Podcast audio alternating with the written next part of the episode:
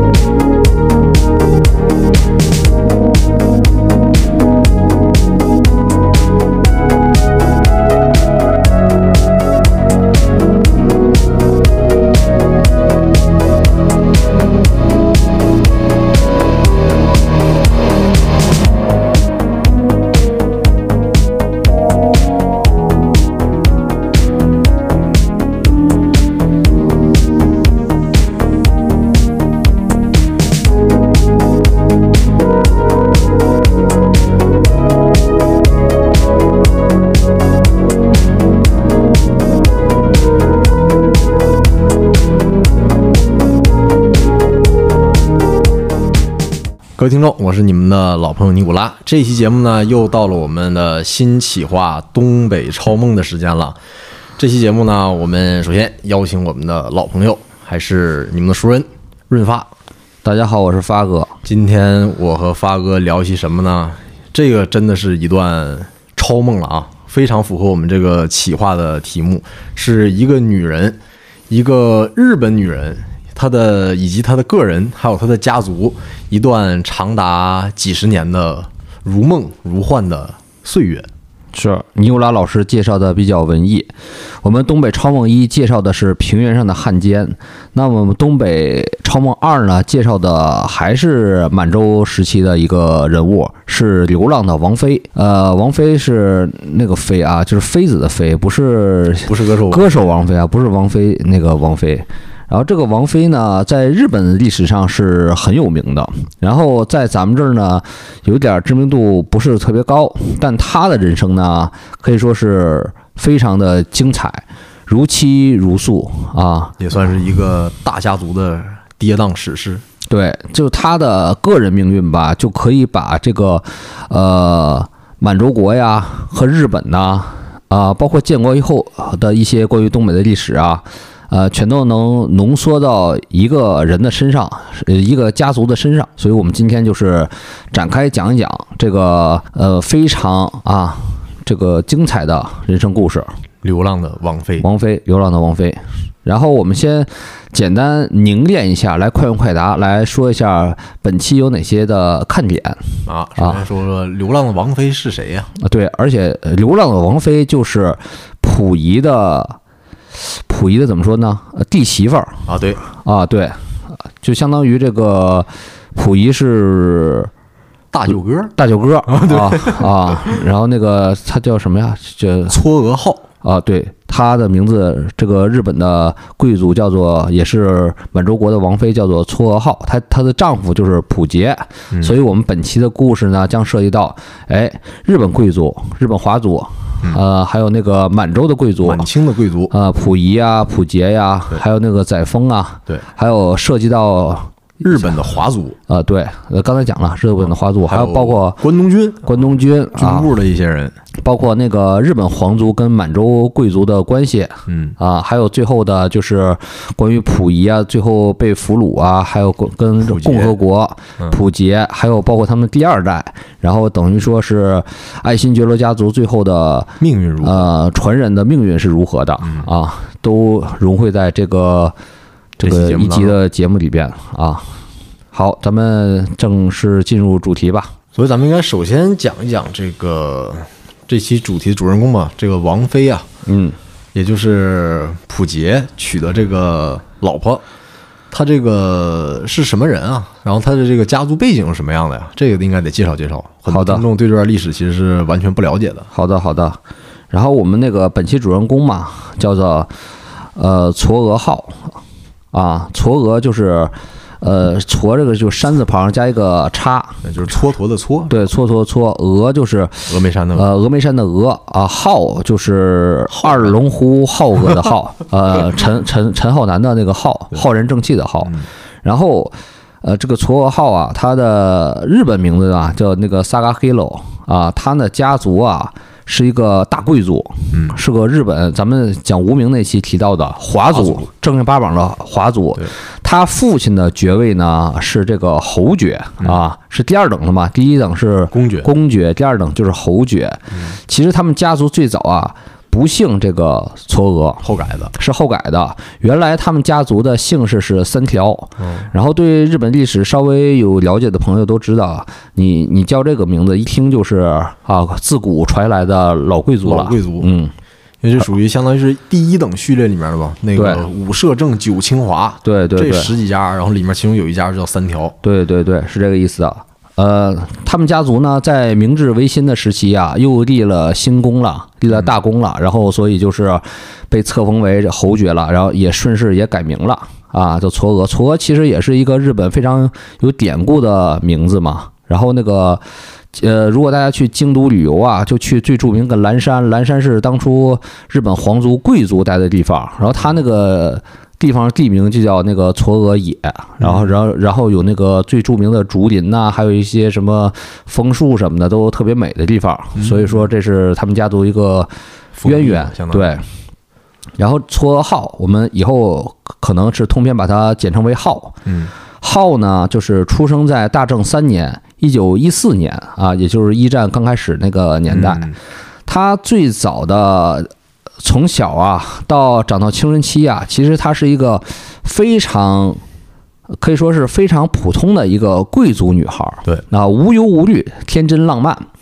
他们家族就是极其有钱啊，极其有呃也也有社会地位。嗯首先呢，这个浩的奶奶嗯，本身呢，她就是啊明治天皇他妈的外甥女儿。这就是明治天皇的表表姐，表姐啊，对我说的比较绕啊，她就是明治，她的奶奶是明治天皇的表姐，所以她家从这一阵儿，她她奶奶这阵儿就属于跟天皇是近亲。嗯然后呢，这个浩的母亲家族叫做滨口家族，也是大贵族、大企业家、大银行家、大收藏家啊，就只能说这个他家这个他母亲这支儿了，他姥姥这支儿了，就是家里边儿极其极其有钱。嗯啊，有多么有钱呢？说他从小啊就出生在一个非常大的一个三层的啊英式大豪宅里边儿。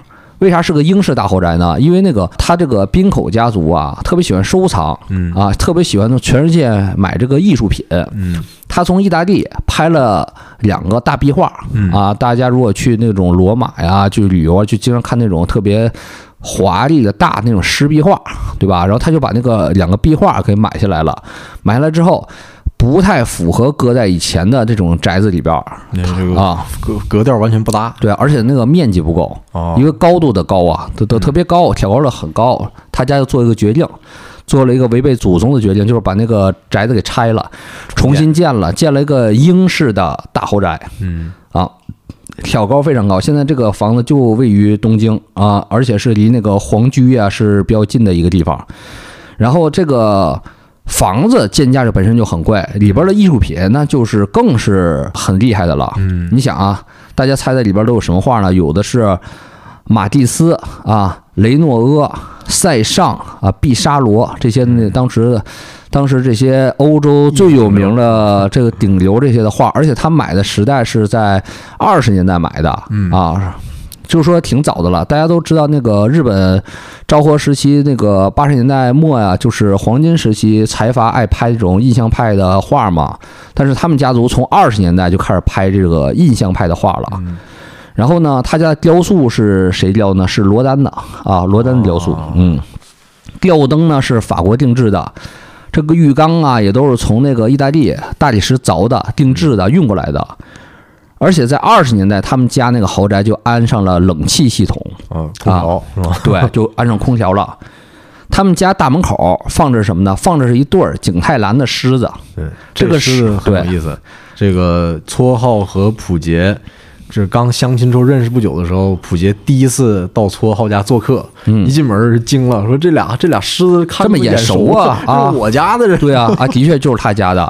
这两对狮子啊是从颐和园扒走的，嗯是当初那个八国联军八国联军时期啊，日军一个海军嗯从那个颐和园抢走的，嗯然后直接运上船，然后卖给古董，古董商再转手卖卖给这个对他们家族的。呃，我们这么详细的描述他们家有多有钱呢？目的是什么呢？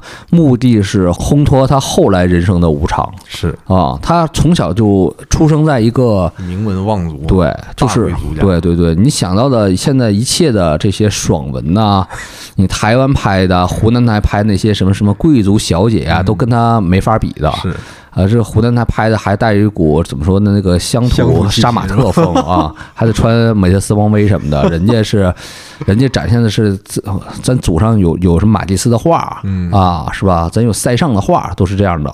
然后那个这个宅子啊，现在其实大家可以参观，现在宅子还完完封不动的在呢。还在日本。对，现在是泰国驻日本大使馆。啊，大使馆底了改成。然后我们会在 show note 里边贴出一些照片，我上网上搜了一些资料，那对景泰蓝狮子现在还在门口呢。哦。啊，还有罗丹的雕塑什么的也在里边呢，只是那个壁画，他们最开始为了建这个房子的意大利壁画被刮走了，啊，不知道被刮哪儿去了，好像说是刮到泰国去了，还是刮到英国去了，反正是已经没了哦啊。大家看那个烧脑图片就能看出这个宅子，哎，有多么豪华，真是古香古色呀。相当气派。啊，老钱，绝对的老钱，嗯。然后呢，这是介绍他家有多有钱。那这个浩从小是生长在什么环境中的？呃，打个小的比方吧，这个浩啊，他的同学啊，从小到大的同学啊，啊，他上的全是华族学校啊，里边全是贵族。他的同学中有谁呢？有那个盛海州的孙子，还有一些什么亲王的呃那个子女，比如说像那个竹田宫亲王的闺女，嗯。啊，比如说那个北白川宫啊亲王的这个儿女，嗯还有那个李氏王朝。啊，朝鲜的。啊，朝鲜王朝，朝鲜王朝因为被合并了嘛，对。相当于也算是这个天皇的亲戚嘛，他们也是被封为华族了嘛，然后他们一些那个孩子。皇太子、小皇太子啊，也是在这个这个华族学校上学，他们对他们全是同学，相当于什么？相当于这个一个人吧，他从小的同学全是什么啊，呱呱啊、宝宝啊什么之类的。这个北京什么石景山中学啊、之类的，也是这个意思啊。所以呢，浩在这种环境中出生，他也特别的漂亮。嗯从小是两个家族啊，爷爷辈儿家族、奶奶辈儿那个姥姥辈儿家族都把他视为珍宝掌上明珠、所以是完全在无忧无虑、轻松活泼、天真浪漫的环境下长大的，就也从来不问世事，从来不问世事，完全不知肉糜对啊。一切都是永远岁月静好。对他最大爱好就是喝咖啡嗯啊，然后那个跟着一些日本大画家画画油画，嗯啊，极其岁月静好。这个岁月静好这个年纪啊，这个一直维持到二十出头，嗯，命运发生改变了是啊，时间一下，他是一九一四年出生嘛，时间一下拨到了一九三七年。三六年，啊，对，三六年这个啊，他二十二岁，然后呢，一件决定他人生的大事儿出现了。对，而且他们家族其实都是不是很知情的一件事儿出现了，是。嗯，就是和亲。对，和亲，这个时候已经是，呃，浩二十二岁嘛，已经嗯一九三六年，满洲国已经建国都有三四年了。嗯，然后溥仪也是在新京长春皇上也当上了，也当上皇上了。对然后这个中日得搞搞亲善嘛，嗯大东亚共荣。这个日本和满洲国就考虑要联姻，当然这个联姻呢是其实是军部们军部丘八们出的主意了啊。嗯，对，然后说希望这个呃给谁呢？就是溥仪的弟弟溥杰，对，哎，找个日本老婆。对。这其实前面可以插一句，这溥溥杰啊娶的这个绰号其实不是他第一任妻子，啊，二二婚。二 二婚啊。十七岁的时候曾经娶了一个满洲旗人，啊，呃，叫叫唐唐英仪还叫什对么？，唐姓女唐姓女士。呃，对，一个唐姓女士，挺挺风流的，关系不太和睦。关系非常不和睦。啊。这俩人结婚没几天，这个就在天津呢还是北平，就跟张学良啊少帅勾搭上了，他的第一任老婆就跟少帅勾搭上了，长期就是给少帅当呃那个当情人啊，是当情人。是是，后关键是有一个好玩的点是，溥杰呀跟张学良本身还是好朋友，关系还不错。关系不错。啊，就那个溥杰看张学良觉得很有风度，很有很风趣，而且见识很很广远，是啊特别爱聊天儿，挺喜欢张学良的。少帅那会儿啊绝对是民国名流啊，没想到又能开飞机、开坦克，是吧？会讲英语，没想到这个张学良够不闲着的哈，也是也是好朋友溥杰，然后老婆被他拿下了，对，然后啊还安排溥杰去那个讲武堂念书去，啊，对对对，说，哎，就说那个他是这么说的，然后那个给他看了一些日本人当时就是杀中国人的照片然后那个就问溥杰你恨不恨？然后恨呐，他说怎么办？然后我也不知道怎么办呢。然后张学良说好男儿就得当兵，那上哪儿去当兵？上东北讲武堂啊。然后溥杰说那我再寻思寻思吧，呃，就是这种的一一个情节。张学良话说这个一辈子啊，真是。这个男女风流上面没少下功夫哈，就像那个他晚年不还说吗，他怎么说的？他他他当年他想开个班儿哈，唐唐德刚这个啊。采访张学良做一个口述历史嘛，像唐德刚算是口述历史大家了，嗯，想和这个少帅聊点干货嘛。嗯。那你这个民国这么重要的这个当事人，嗯。好多事想从你嘴里说出来，结果这个呃少帅我就三三句话不离男女之事，是。然后说我这现在是老了，我要年轻啊，我就我就开个班儿是吧？教教现在这些小伙子们那个是吧？哪个 PUA 吗？就那比那还还还还直接露骨，直直接讲技术、身体层面的哈，差不多差不多哦 OK，真是人老心不老啊，老夫聊发少年狂，是呃，左秦皇右右擎苍哈，所以普杰的第一段婚姻就时间很短，然后估计可能那时候比较年轻，才十七对，啊。这时候一九三六年的时候，普杰已经三十出头了嘛，呃，没到三十，二十九啊三七年他是三十。啊差，不多快三十岁，然后就要正式找一个真正的老婆了嘛。所以日本这个军部啊，关东军的人从中相当于从中撮合，说要从日本的华族里面啊找一个哪家的小姐，是是是。哎嫁给溥杰。是，这个和亲吧，是日本呢，是一个他们就是在当时就比较爱用的一个招数啊，比是同化和软化和慢慢腐蚀这个他族权力。嗯比如说他跟那个朝鲜合并嘛，其实就吞并嘛。就吞并朝鲜之后，然后表面上也是想跟这个朝鲜那边啊，慢慢的给同化、给腐化掉。对，所以他们就是派了那个日本皇室女，嗯然后嫁给这个李朝的这个太子嗯啊进行和亲，因为他们这种的嫁呀是非常有宫廷礼法和规矩的。是朝鲜王室因为已经合并了嘛，所以属于这个日本贵族里边一支了，所以可以嫁给那个呃日本的皇室。嗯。但是当时满洲国呢跟日本法理上还不是一国家嘛，所以根据这个皇室礼法，不能派皇室女婿，只能派贵族。对，贵族当时其实也有人争这个和亲位置的，对，比如说那个毛利家啊，以前的老藩主毛利家就想争这个位置，就想把自己家闺女给送过去，几个藩阀嘛，然后也都是在关东军里面有有有实力，有有人大量有支持，有人也支持，也有人在争这个位置，对，因为都知道你嫁了这个溥杰，嗯，因为都知道溥仪生不了孩子嘛。溥仪没没无后，啊，所谓这个满洲国的后裔、传承人、嗯。继承人，他只能出在溥杰家。对所以谁嫁了溥杰家，就能拿到一个重要的政治砝码。对，啊提前抢位了，很有可能就未来的满洲国皇帝就出自这个家族。对嗯，所以他们在卡位置，卡位置卡来卡去，最后哎就定在这个这个嵯峨家了啊而且这个里面是说到这儿，应该提一句我们之前看的一个电视剧啊，啊就是昭和电视台，嗯就是四十五年这个台庆的时候拍了一个巨制啊，叫做《流浪王妃王妃最后的皇皇帝啊，就是拍的就是撮号和溥杰，然啊后里面第一集开篇就那个段就是关东军的参谋。嗯。拿了一沓这个照片日本华族这个小姐的照片，然后让这个逼着溥杰选，说你选一个人，这个嫁给你，嗯。里面就有这个场景。啊，真实的话，它其实也也是有挑选的。嗯，啊，也不是纯这个强买强卖。看着也挺怪，不可能就是单看照片就选人啊，好歹得考察考察背景吧。是是是，第一眼是看照片，第一眼先看这个号长得还挺好看的。啊那第二步是安排，那就见见相相亲，嗯，双方相一下子。毕竟普杰也是皇族，然后这个浩他家也是大贵族嗯啊，毕竟也得那个顾及一下双方的意愿。是，然后，然后在他们那个就是英式豪宅里相了亲了嘛。嗯，普杰表现的非常的恬静、安静、内向，就是看着挺挺乖的，像个做题家似的那个状态。然后浩也是挺安静的，互相他俩还是第一眼是挺有好感的，是啊，觉得还不错。因为浩其实不喜欢嫁一个军人。啊哦，当时普杰是在军校里边学习啊，军校里边学习，他挺反感军人的啊。然后，但是一看普杰，看起来压根儿不像个军人，虽然穿的是军装，军装虽然穿在身，那个 心中还是文人心啊，所以就是产生好感了，就是很快的就是结婚了。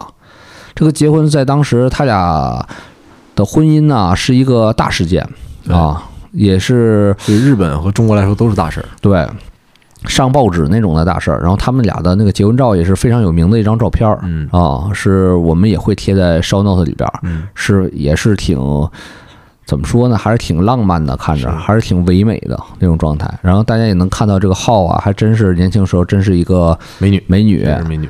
她电影里边扮演他的是长盘贵子，但是好多人认为啊，他本人的长相啊，年轻时候不比长盘贵子差哦啊。但普杰这个形象可就是 跟跟那个电视剧里差差差距是太大了。电视剧里面的这个普杰，呃，这个比较高大威猛，虽然戴眼镜，但是结实，很有这个日本旧帝国军人那个军有劲官的风范。儿，有劲儿，一看就有劲儿。演那个《流浪王妃》的男主角吧，他这个相貌啊，有点像演那个有个片儿叫是金城武主演的，嗯有汤唯那个叫什么武侠，对，叫武侠，像挺像那个武侠造型的金城武的。哦啊，挺帅的，挺结实，挺有劲儿的，挺有阳刚之气的啊。但实际上呢，不得不就是还原一下历史了。嗯，其实我看这个电影啊，包括看《末代皇帝》啊，呃，拍的都很好，但是有点不入戏是什么呢？因为里边的溥仪和溥杰呀，太照照历史原型差太远了，太拔高了啊！真正的溥杰是什么形象呢？真正的溥杰呀是非常瘦小、矮小的。溥杰的身高是他二十七岁是一米六四，啊，这不算高个儿，这。呃，挺非常瘦弱，身体身体很弱小啊，身体非常弱小，而且长相呢比较怎么说呢？比较文气吧，嗯。比较文气，特别文，嗯，长相有点像那个林永健。啊，就是八十八十我倒是发现，我倒是发现这个普普杰老了之后，这个长相有点有点像句号，句号，反正就小品演员呗，是吧？就是小品演员呗，就是他老年之后，就是在北京看拍那照片，真有点像句号了，戴是个黑色大方框眼镜，然后是也是那个小头儿，是个子不高，脸瘦瘦的，有点像句号老师。呃，我会把那个呃普杰的年轻照片贴在大家评评理啊，是不是有点像林林永健先生啊？然后普杰的身体弱到什么程度呢？因为普杰他他是啊，当时日本那个满满洲国建立之后嘛，日本想让一批一批啊这个清朝的宗室子弟啊上日本去上军校，对啊，好以后能够那个。当当这个满洲军队的一些官员呢，是吧？实际上，溥杰最早就是去的那陆士嘛，陆军士官学校，对，日本当时呃帝国时期很有名的军校了。然后这帮那个宗室子啊，去了日本学习。首先第一个问题就是他们都超龄了。啊。当时日军学校全都是高中生，都是十七、十八那个岁数的日本嗯日本人小孩在那儿学，他们都二十多岁了。尤其是普呃那个普杰，普杰都二十四五了，比普通的学生恨不得都大七八九岁呢。嗯。但身板又极其的脆，啊，经不起练，所以那个日军军官一下发现了，不能按照那个日本人的训练标准来练他们，还得练练练死了。还得练死了还得，然后就给他们开小灶，特训班儿，就跟就跟那个中国留学生跟那个非洲留学生的待遇一样，就是给他们放宽了标准，好毕业啊。就但是就这种非常宽松的标准，嗯呃，他还是有一个就是宗亲的子弟啊，练了没几天就退受不了了，熬不住了，退学了。啊，退学没几天，然后过一阵儿病死了。哎呦啊，一个宗族身体太弱了。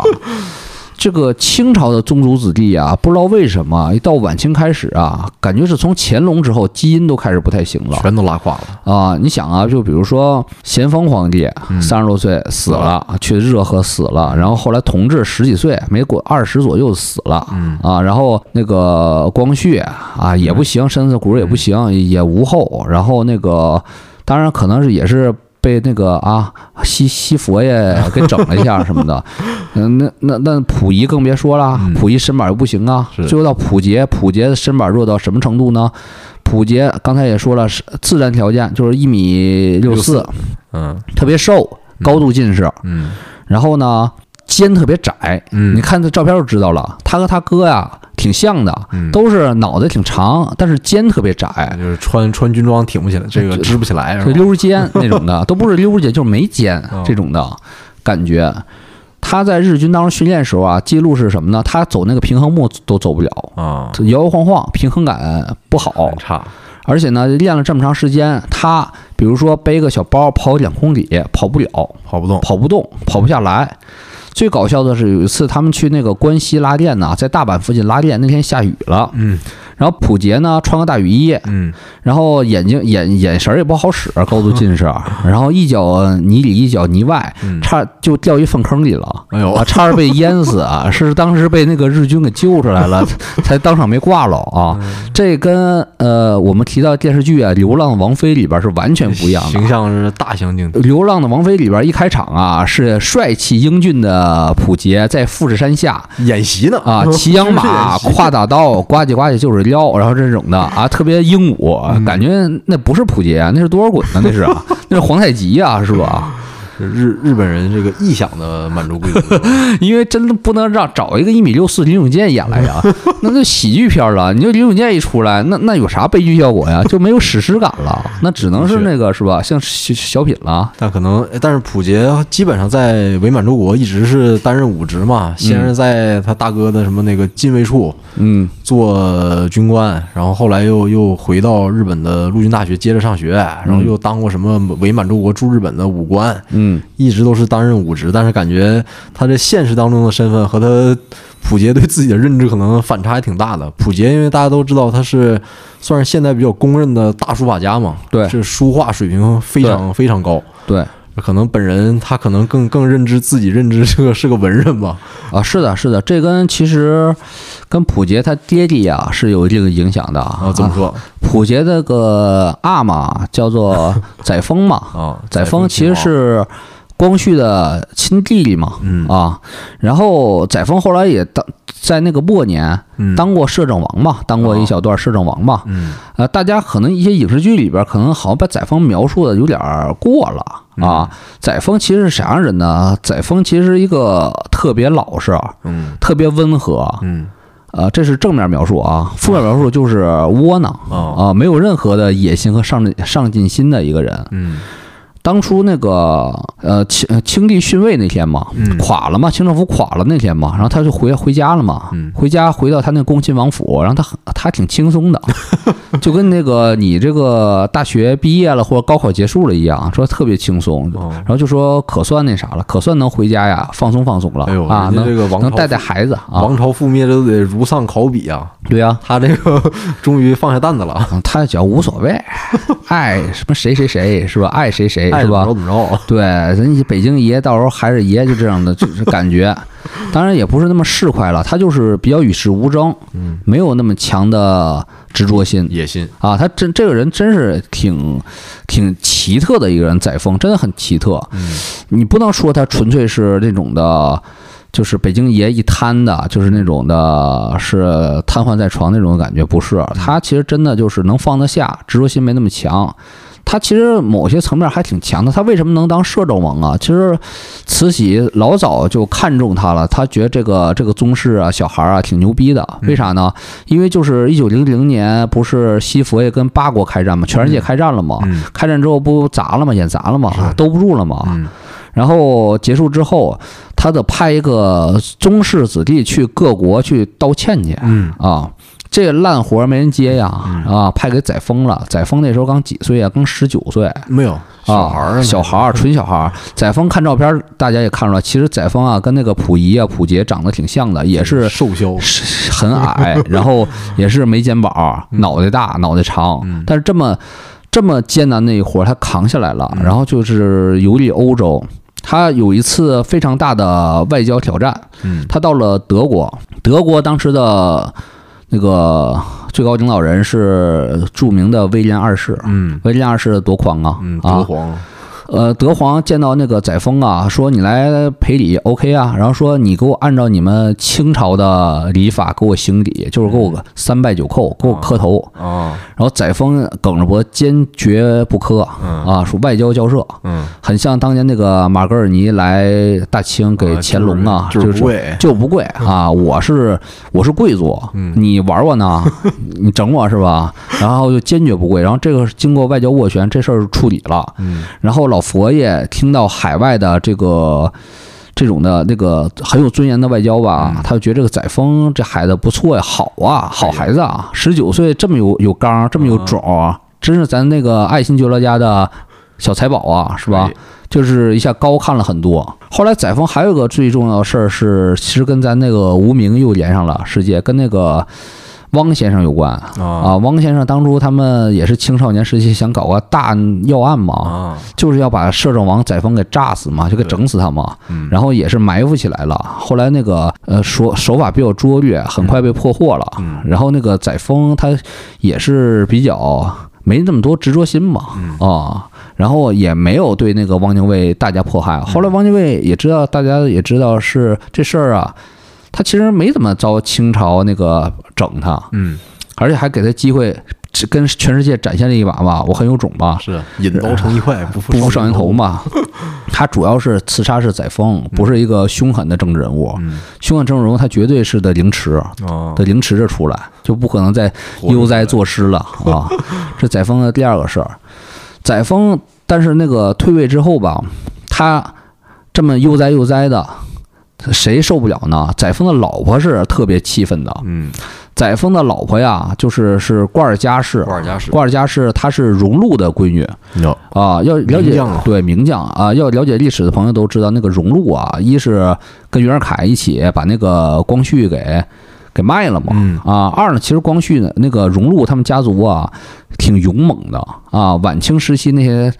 那个几大著名狠仗啊，荣禄家族参加了很多，而且也死了不少人，所以那个荣禄家族还是挺猛、挺刚、挺有血气的。嗯所以作为荣禄的女儿，瓜尔佳也是气性挺大，野心挺强，嗯然后是一个要强的女人。她对于这个载沣这么不争气是非常的痛苦，然后就就就是直直接的跟那个。呃，溥杰呀，他们说啊，子女们说呀，说你们千万不要像你爹一样嗯啊，千万不要像你爹一样不争气，是个没用的东西啊。他听到这么骂呀，载沣也哎无所谓，这样 爱怎么着怎么着吧，就就这样吧。所以那个溥杰和溥仪两兄弟，呃，他的性格呢是，溥仪呢是有点像他母亲的，是有野心的嗯啊，他可能能力不足啊，或者说怎么着的，但是他是有野心的。而溥杰这个人呢，就是非常像载沣的，非常像爹非常像爹。载沣后来最大爱好就是看书，啊，在家里边闷着，研究点什么琴棋书画啊，研究点古董什么的，就玩儿玩主了，就是啊。溥杰的性格就非常像他的爹地嗯啊，非常非常像的。所以溥杰的性格啊，经过我们那个前史介绍啊，他是挺像他爹地的嗯啊，就是这种的性格。溥杰其实是历史给他推到一个高位了，是呃，显得他其实是个重要的近代史人物。嗯但其实溥杰可能就是他本人是一个非常普通的人，对啊，非常温和老实一个一个人。他如果生活在一个和平年代和平的一个那个王朝时期啊，是完全留不下任何印象的一个富贵闲人的一个状态。对啊，但是没办法啊，一下时局把他兄弟俩推到这个地位了，然后也是呃裹挟着他这个日本的老婆，然后到达了这个历史的中心了。嗯，呃，实话实说，这个浩啊跟普杰他俩的关系是非常好的，是他俩的感情也是近代史近代史上传奇的爱情，对，传奇爱情这种。政治联姻的婚姻里面比较少见的，还算很完满的了。对他俩就挺有，两个人也比较恩爱。他俩挺有缘的，他俩关系非常好。啊他俩来讲，嗯这种高层之间的政治联姻没有多少感情色彩是纯粹都是利益的结合他。互相猜忌呢，对这样的，所以他们那个一结婚没多久就发生了，他三七年结婚的嘛，结婚之后一直住在千叶，然后没多久就发生七七事变了。对七七事变那天呢，据浩回忆，普杰啊是挺痛苦的，一天没说话一天没说话啊，特别沉默啊。但是这个爆发之后嘛，他们就该回满洲国了。嗯，然后就是准备启程。所以说，再插一句，浩有多么的有地位呢？他去满洲之前，他是可以去日本皇宫的，嗯啊，给那个呃天皇啊，还有皇太后啊请安。哎，皇太后还亲切跟他进行了接见，嗯而且他还看着了。啊，年幼的平成天平成天皇 五岁在骑三轮车呢，这种的，这他就是纯纯的历史见证人。见证者。对，见完这个皇家之后，他们就上路了，就去了满洲了。对，他到了满洲啊，他是典型的当时的呃日本呐、到满洲的路线。怎么走啊？啊，先从海路嘛，他有的港口是横滨，有的是从大阪走，嗯。然后呃经过釜山，可能在釜山停靠，然后直接再到大连，然后到了大连再坐着当时最牛逼的高铁。亚细亚特快，亚细亚特快，时速好像高达八十多公里吧，一个车，蓝色的一个一个一个机车，挺科幻的。挺科幻的。然后直接能从大连呐、去沈阳啊，这不是去那个长春。就整个南满铁路沿线这几个重要城市都会经停。对他这个号啊，在一路啊，在做那个亚细亚特快呀，就感受到了真正的东北的地大物博，是，真是大陆的壮阔对，无山平坦的大地。啊，种满了玉米和高粱，一片片果园和辛勤劳作的这个农民，啊，这是当时典型的日本在国内宣传的这个叫火红的满洲，是啊，是啊，是啊，就这个景象。他就一路坐火车，就是看着那个壮阔山河景。他们眼中那个东北山河壮阔，可能比比你们东北人自己眼中还好，就是是加了滤镜了，加了滤镜是吧？勤劳勇敢，他请可能使过就山崖象牙山村儿，就是那个几个老农在下面掰棒子呢，是吧？就是刘大脑袋呀，呃谢永强啊，谢永坤呐，还有那个玉田儿啊、花圃啊，这在劳作呢。然后他们一铁路一过，然后就感觉哇，太勤劳了，太那啥了。但他也没有近距离的去看那个象牙村里边的乡村爱情啊，几大家族之间运作呀、是吧？他就也是一个平面化的一个东北啊，是吧？OK，然后那个呃，我们再讲一个那个什么，他那个当时啊，南满铁路沿线呢，他修了好多的高级旅馆，嗯啊，叫大河大河宾馆、大河旅馆，大河旅馆。嗯。大河旅馆当时有七个，啊，分别建在那个长春呐、沈阳啊、哈尔滨呐、大连呐、旅顺呐这些那个这些地方。对，现在这些大河旅馆呢，好多还还有还还在呢，有的还运营呢，还还还营业呢，但是改名了。嗯。比如哈尔滨呢，现在的叫做龙门大厦贵宾楼，对。然后啊。沈阳呢，现在叫做辽宁宾馆对啊，就在中山广场边上。对，长春呢现在叫做春怡宾馆嗯啊，但扩建了。但还还在，也是挺便宜的，大家有兴趣可以住住。这都是这这楼都都一百年了吧，对吧？是你像沈阳的辽宁宾馆是二七年开始建的，嗯哎嗯呀，到现在很很快就一百年了。嗯，对，一百年了你可以现在这个宾馆现在还在营业，你可以住宿吃饭啊，办那个婚宴，有兴趣的可以在这办婚宴。啊，是啊是啊。然后到了一路从那个大连到了新京嘛，新京就长春嘛。这个号啊，发现啊，满洲国这个皇宫啊、皇室啊，挺怪的啊。首先，他发现他的怎么说，他大舅哥嘛，溥仪是他算他大叫大舅哥，大舅哥。大舅哥溥仪嗯，是一个非常阴阳怪气儿、没好脸儿的一人啊，很怪一人。然后那个总防着他。刚开始以为他是日本间谍，日日本间谍，一来吧总给他递话，嗯啊，递什么话？这都不像皇上说的话，损他，损他，老损他，因为他发现他那个他其实也是贵族嘛，号嘛，他带了一个珠宝，嗯然后溥仪来，哎呀，这珠宝怎么这么小啊？啊，这个号真的好贫穷啊！你说这像一个皇上说的话吗？啊，这是皇上说的话吗？这这像宫斗剧里这皇后说的话，这是啊，还还也是那个爱答不理的，然后给他吃东西也不吃，然后怕下毒，就是这种状态嗯啊，不爱搭理。他发现皇后什么状态？皇后就是那个谁嘛，婉容嘛，婉容是特别能吃，婉容天天呱呱往里炫东西，就使劲吃，跟吃播博主似的。然后后来发现那个为啥这么吃？因为婉容吸毒哦，啊，一吸毒一一毒瘾一发作，然后食食量就惊人，然后吃完了没够那种状态。哦你就他就觉着什么贵物，什么贵物皇族，这都是是吧？你想他刚刚从那个日本皇宫出来英式的大啊大别野出来，日式皇宫出来，而且还可以说一啊句，他刚到新京，也就是长春的时候，给他安排住那地儿特烂，啊是很偏，特烂，在现在可能还市区了，但在当时就是长春的郊区。是。啊说原本是蒙古哪个王爷的牧马场，对，啊。然后说给那块地征下来了，然后说那个他在浩在日本住的是那种英式的别墅嘛，然后嗯长春给他安排这个说是只有五间屋的一个一个小楼还是什么，是是反正说条件非常差。他说这个也就是关东军左级军官住的这么个地儿，对呀、没有围墙，然后电话刚去的时候电话线都没有，是是是，因为关东军也没把也没把溥杰当个人嘛，是啊，也没拿他当个人，所以是是另一层夹板气也来了嘛。他发现之后啊，他发现这关东军啊，也根本就是不太尿他们对。啊，首先他们肯定是不尿普杰，二呢对这个所谓的华族小姐也不 care，不关心。关东军他当时是很牛逼的，是啊，当时呢，东北啊有个顺口溜是什么呢？说关东军是天皇，满铁是中将，嗯警官啊是少佐，啊，而中国人呢不比猪狗强，哎呦，是这种的。所以说那个整个的待遇也是很差的。然后关东军呢，哎，也挺不放心这个浩的，也不放心溥杰，这也是派了好多特务，天天盯着他俩，天天看他们俩有什么什么举动啊，是不是？对，也天天也过得很不爽，很受夹板气，天天受监视，对，连这个后来浩说他这个孩子出生。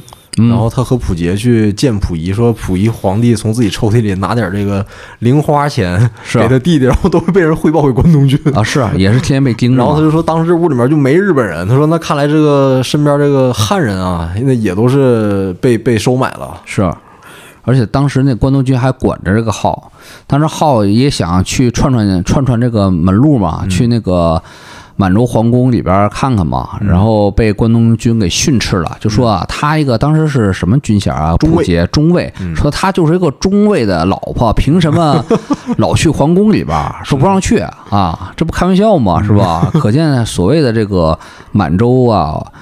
这个皇帝啊，也是确实绝对的傀儡，一点权利都没有啊。当时那个溥杰啊，他身边有一个日本的军官一直盯着他，看着他，都不叫盯着，是看着他。嗯嗯呃，他们的官职叫什么？御用挂御用挂，就相当于是皇帝的什么总务主管吧？对，总务主管办公室主任。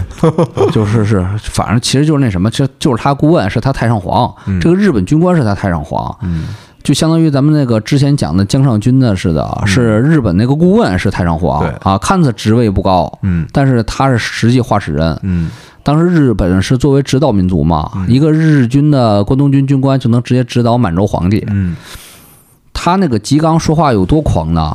后来吉光说，那个溥仪啊，就是个小孩儿。溥仪离了我呀，他什么都干不成。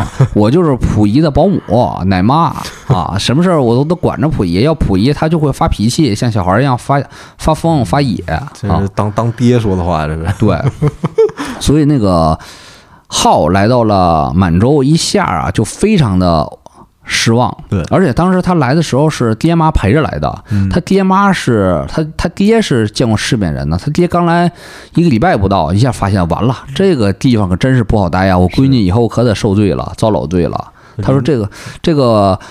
满洲的皇室不信任日本人，哎，日本关东军又这么也也这么狂啊，也瞧不起他闺女，这这可怎么混呢？那只有一个字儿忍呐啊！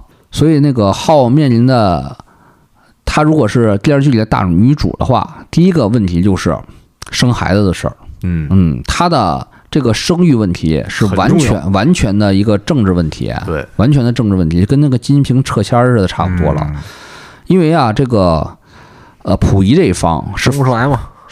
生不出来啊。溥仪，你讲讲那个溥仪打打激素的事啊，儿，对，这个我以前曾经有幸去过长春的伪满皇宫遗址，被被邀请了是吧？被那个啊邀请访问哈。伪满皇宫遗址曾经撞过，然后在这个伪满皇宫里有一个小房间啊，嗯。不大，装修也挺精致的，然后是一个按标牌介绍是一个理发室，嗯。也是理发室那种风格，瓷砖那种装修的，嗯。然后有一个很舒适那种老的皮椅子，然后哎，那个理发师那个介绍上面特意就强调有就有一段写了写上一段话，说嗯。这个溥仪是每月还是每周，反正隔一段时间除了在这儿要理发刮胡子以外，还要做一件事，就是得打激素，嗯。因为溥溥仪这个功能不太行，嗯功能不太行，然后嗯所以是定期得得补充激素，但就是这么补充激素，一直也是生不出来是，因为老早就损害了。啊，呃，而且那个其实那个刚才说了，满洲就清朝皇帝嗯啊，后来生育生育功能都不太好使，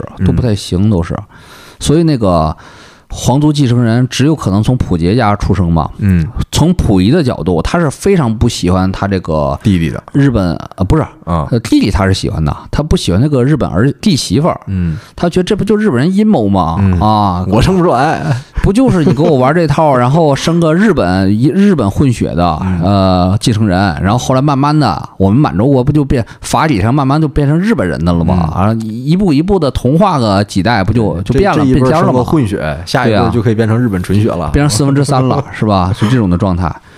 然后那个是非常不喜欢的，是也也是积极反对溥杰跟他结婚的，但是他无力无能为力吧，只能是给脸子看嘛，说点风凉话吧。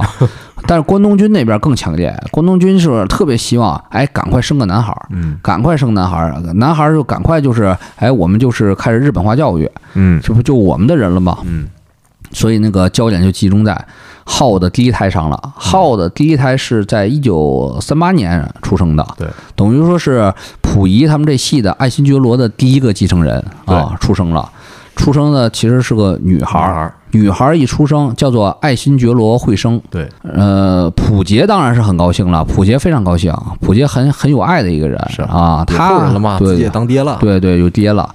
但是那个普呃关东军是非常不高兴的，是啊，也生个女儿啊。电视里是这么描述这一段的，嗯当时那个吉冈啊，直接那个是拿了一个军刀啊、军装啊，这小军刀、小军装作为牺牲儿礼物。一听说是闺女，啪就拽地上了。哦，但实际上是他准备了两份礼物，男孩是这种大刀什么的，嗯女孩是什么粉色的什么小玩具什么的。嗯他听说是女孩，反正也是挺不高兴，是派人把这个粉色的送过去了哦啊，自己都没见。嗯溥仪呢是非常高兴啊，生个女孩，这就不担心了，是吧？不担心了，这这就好说了，他可以在以后再运作运作啥的，是吧？这个惠生出生之后，就也是成了那个一个后续的重要人物。对他的命运呢也是非常的挺悲惨的，挺悲惨的，非常曲折的一个人。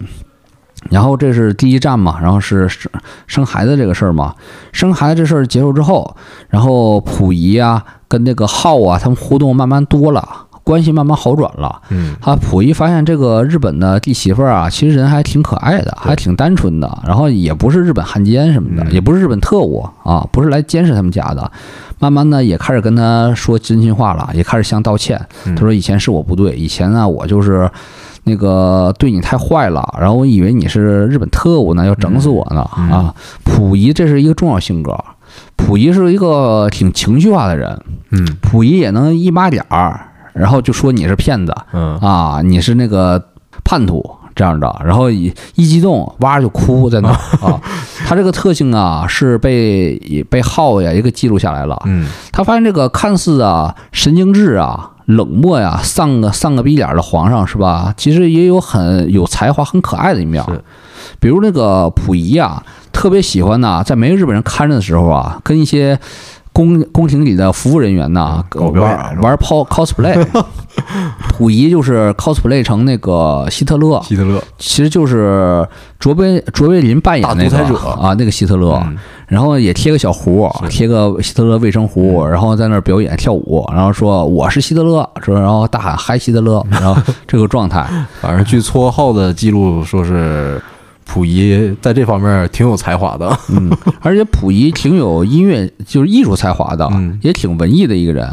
溥仪他特别喜欢那个惠生，爱新觉罗惠生，嗯就是浩的第一个孩子嘛，刚才讲的，他那个觉得那个惠生啊特别可爱，特别善良，因为从小这个小女孩的确是特别的那个怎么说呢，心心善嗯啊。然后他从小养小鸡儿嘛，在家里院里养小鸡儿，小鸡儿，刚才尼古拉也说了，他们家特别偏嘛。旁边都没围墙，那小鸡儿被黄鼠狼给咬死了。嗯然后慧生就会哭一天，然后给小鸡儿呃个坟墓埋上。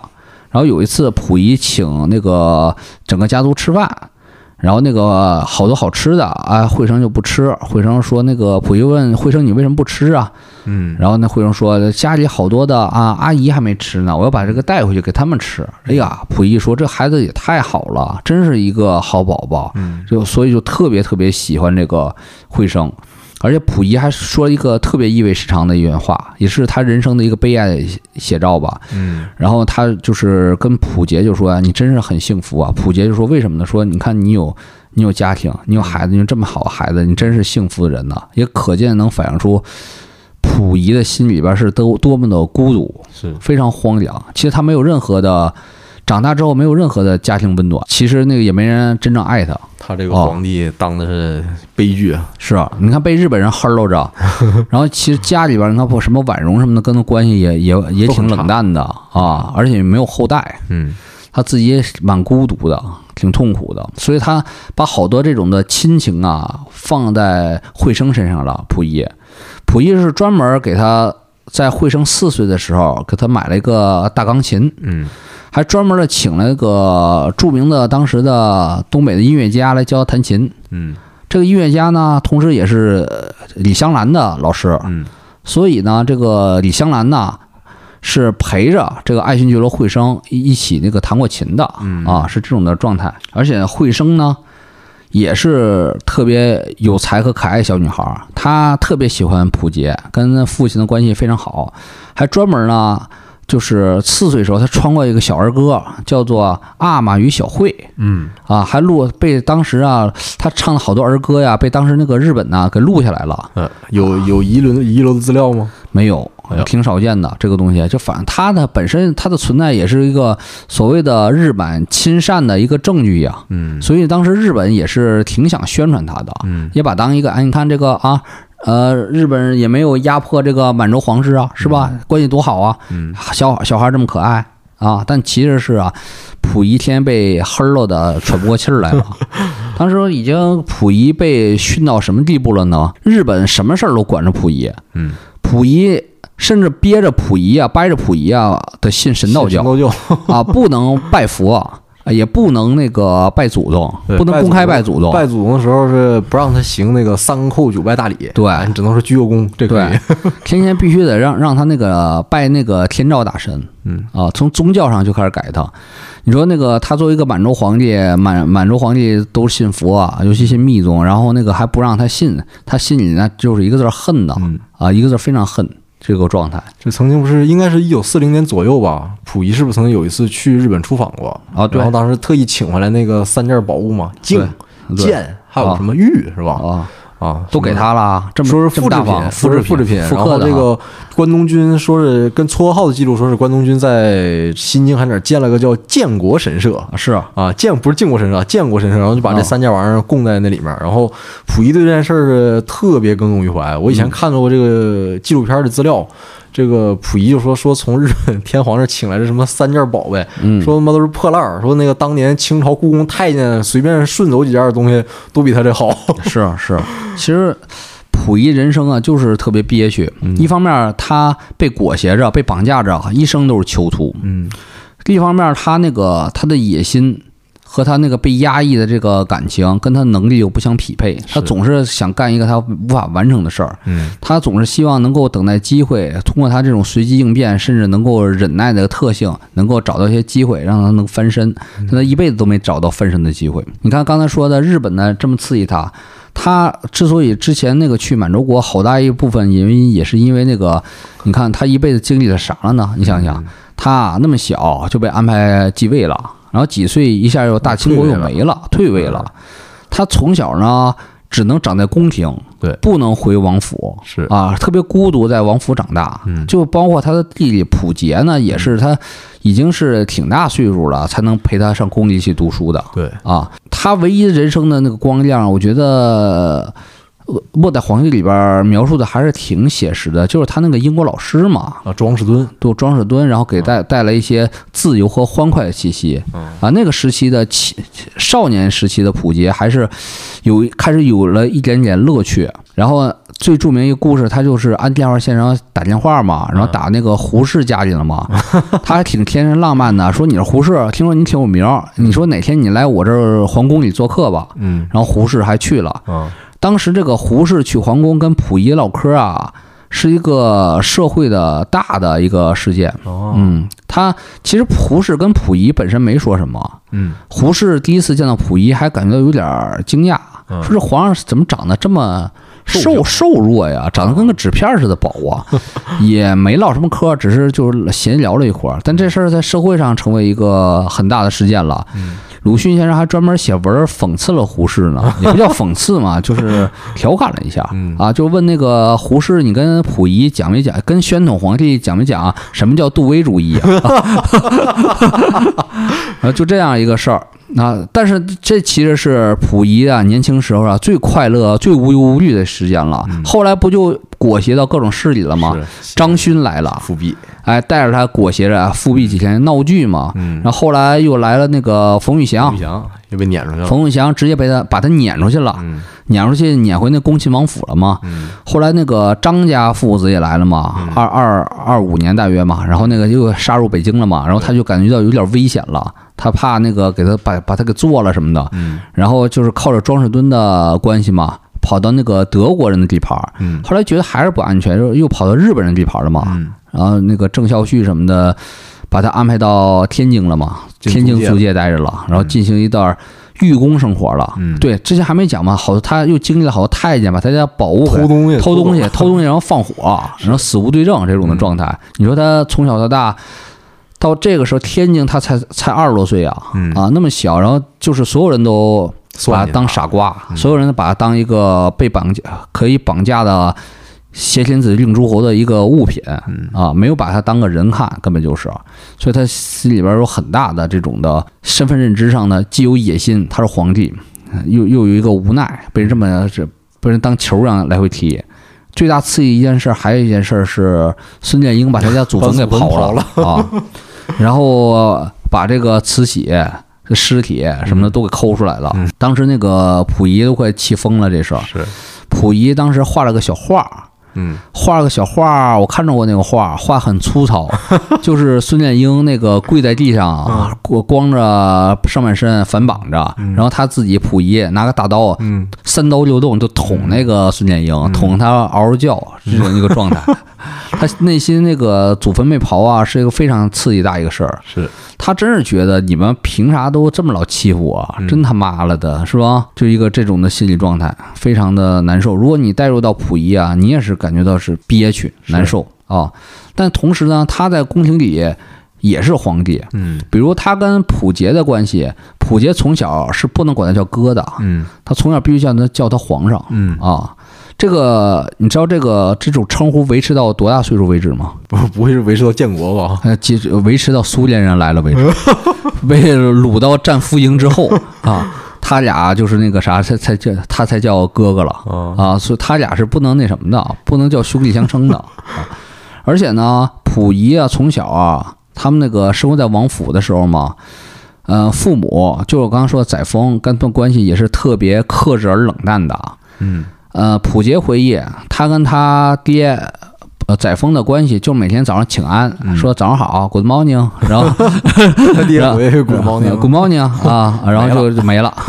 然后一天请安之后，他俩他们那个父子之间关系像客人，嗯很客气，点到为止，嗯从来不会搂个脖说儿子啊，咱咱哥俩走一个是吧？不会说这个话。这个也是晚清啊，到了贵族化、礼制化很严重之后，父子之间都那种血肉连接、那种烟火气没有没了了啊！你不可能在原始部落时代，在部落战争时代、嗯啊八旗时代 啊，那个努尔哈赤跟那个皇太极也是 Good morning 是吧？唠嗑这样的，那可努尔哈赤跟皇太极多尔衮肯定搂着呀。爹爹俩哥俩好啊，咱俩咱咱今儿把他们干了，把朝鲜人干了，这样的，咱先砍这个名儿宰今天砍这个，你看这给公社的不行啊，你行不行啊你啊啊？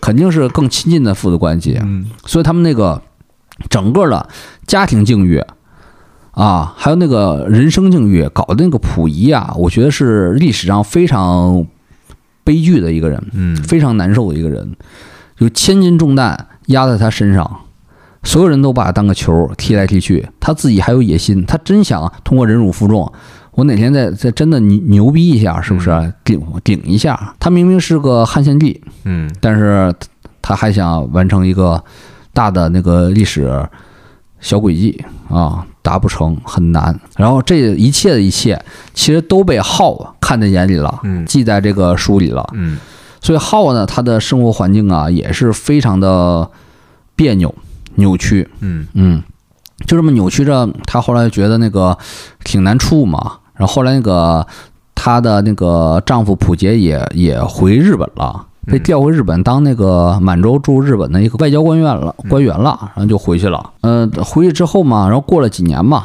然后过了几年，然后那个他们又二次搬回满洲，嗯他是一直是在颠簸中跟那个日本和满洲啊来回来回就窜。嗯。在这期间出生了第二个孩子嘛，第二个孩子是一九四零年出生的嗯。啊，出生在日本，生在东京，对，叫做爱新觉罗护生啊，护生。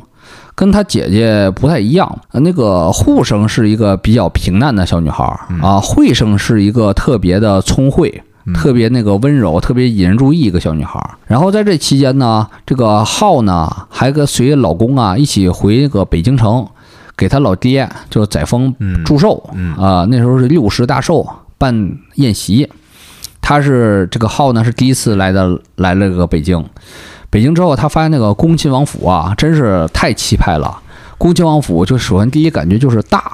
啊，非常精彩一段回忆，非常大。他觉得那个比日本那个皇居啊还大大三倍，他说啊，他感觉大三倍，但是感觉也不太可能，他是观感而已吧，可能是。但的确是以前恭亲王府是挺大的，现在咱那个看到好是被拆了的，现在它被拆成好几块了啊，恭亲王府。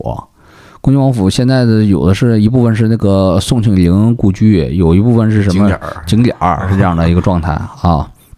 他来到恭亲王府，发现已经到了啊四十年代了，恭亲王府还居然还有啊上百个仆人奴仆啊，这个状态还伺候着。恭亲王府天天就是有钱呐，真是太有钱了。他觉得他一家以前那个英国大宅就够有钱了，但是发现恭亲王是另一种状态的有钱是啊，天天也是好吃好喝，除了吃呃就是睡这种的感觉。他当时还记述了一个比较有意思的小点吧，嗯，呃，恭亲王其实非常热情的载沣，就是那种哎又是啊纯亲王，刚才我好像那个一直口误了啊，一直把那个纯亲王啊念成恭亲王了啊，这个改一下，刚才那个都说嘴说瓢了。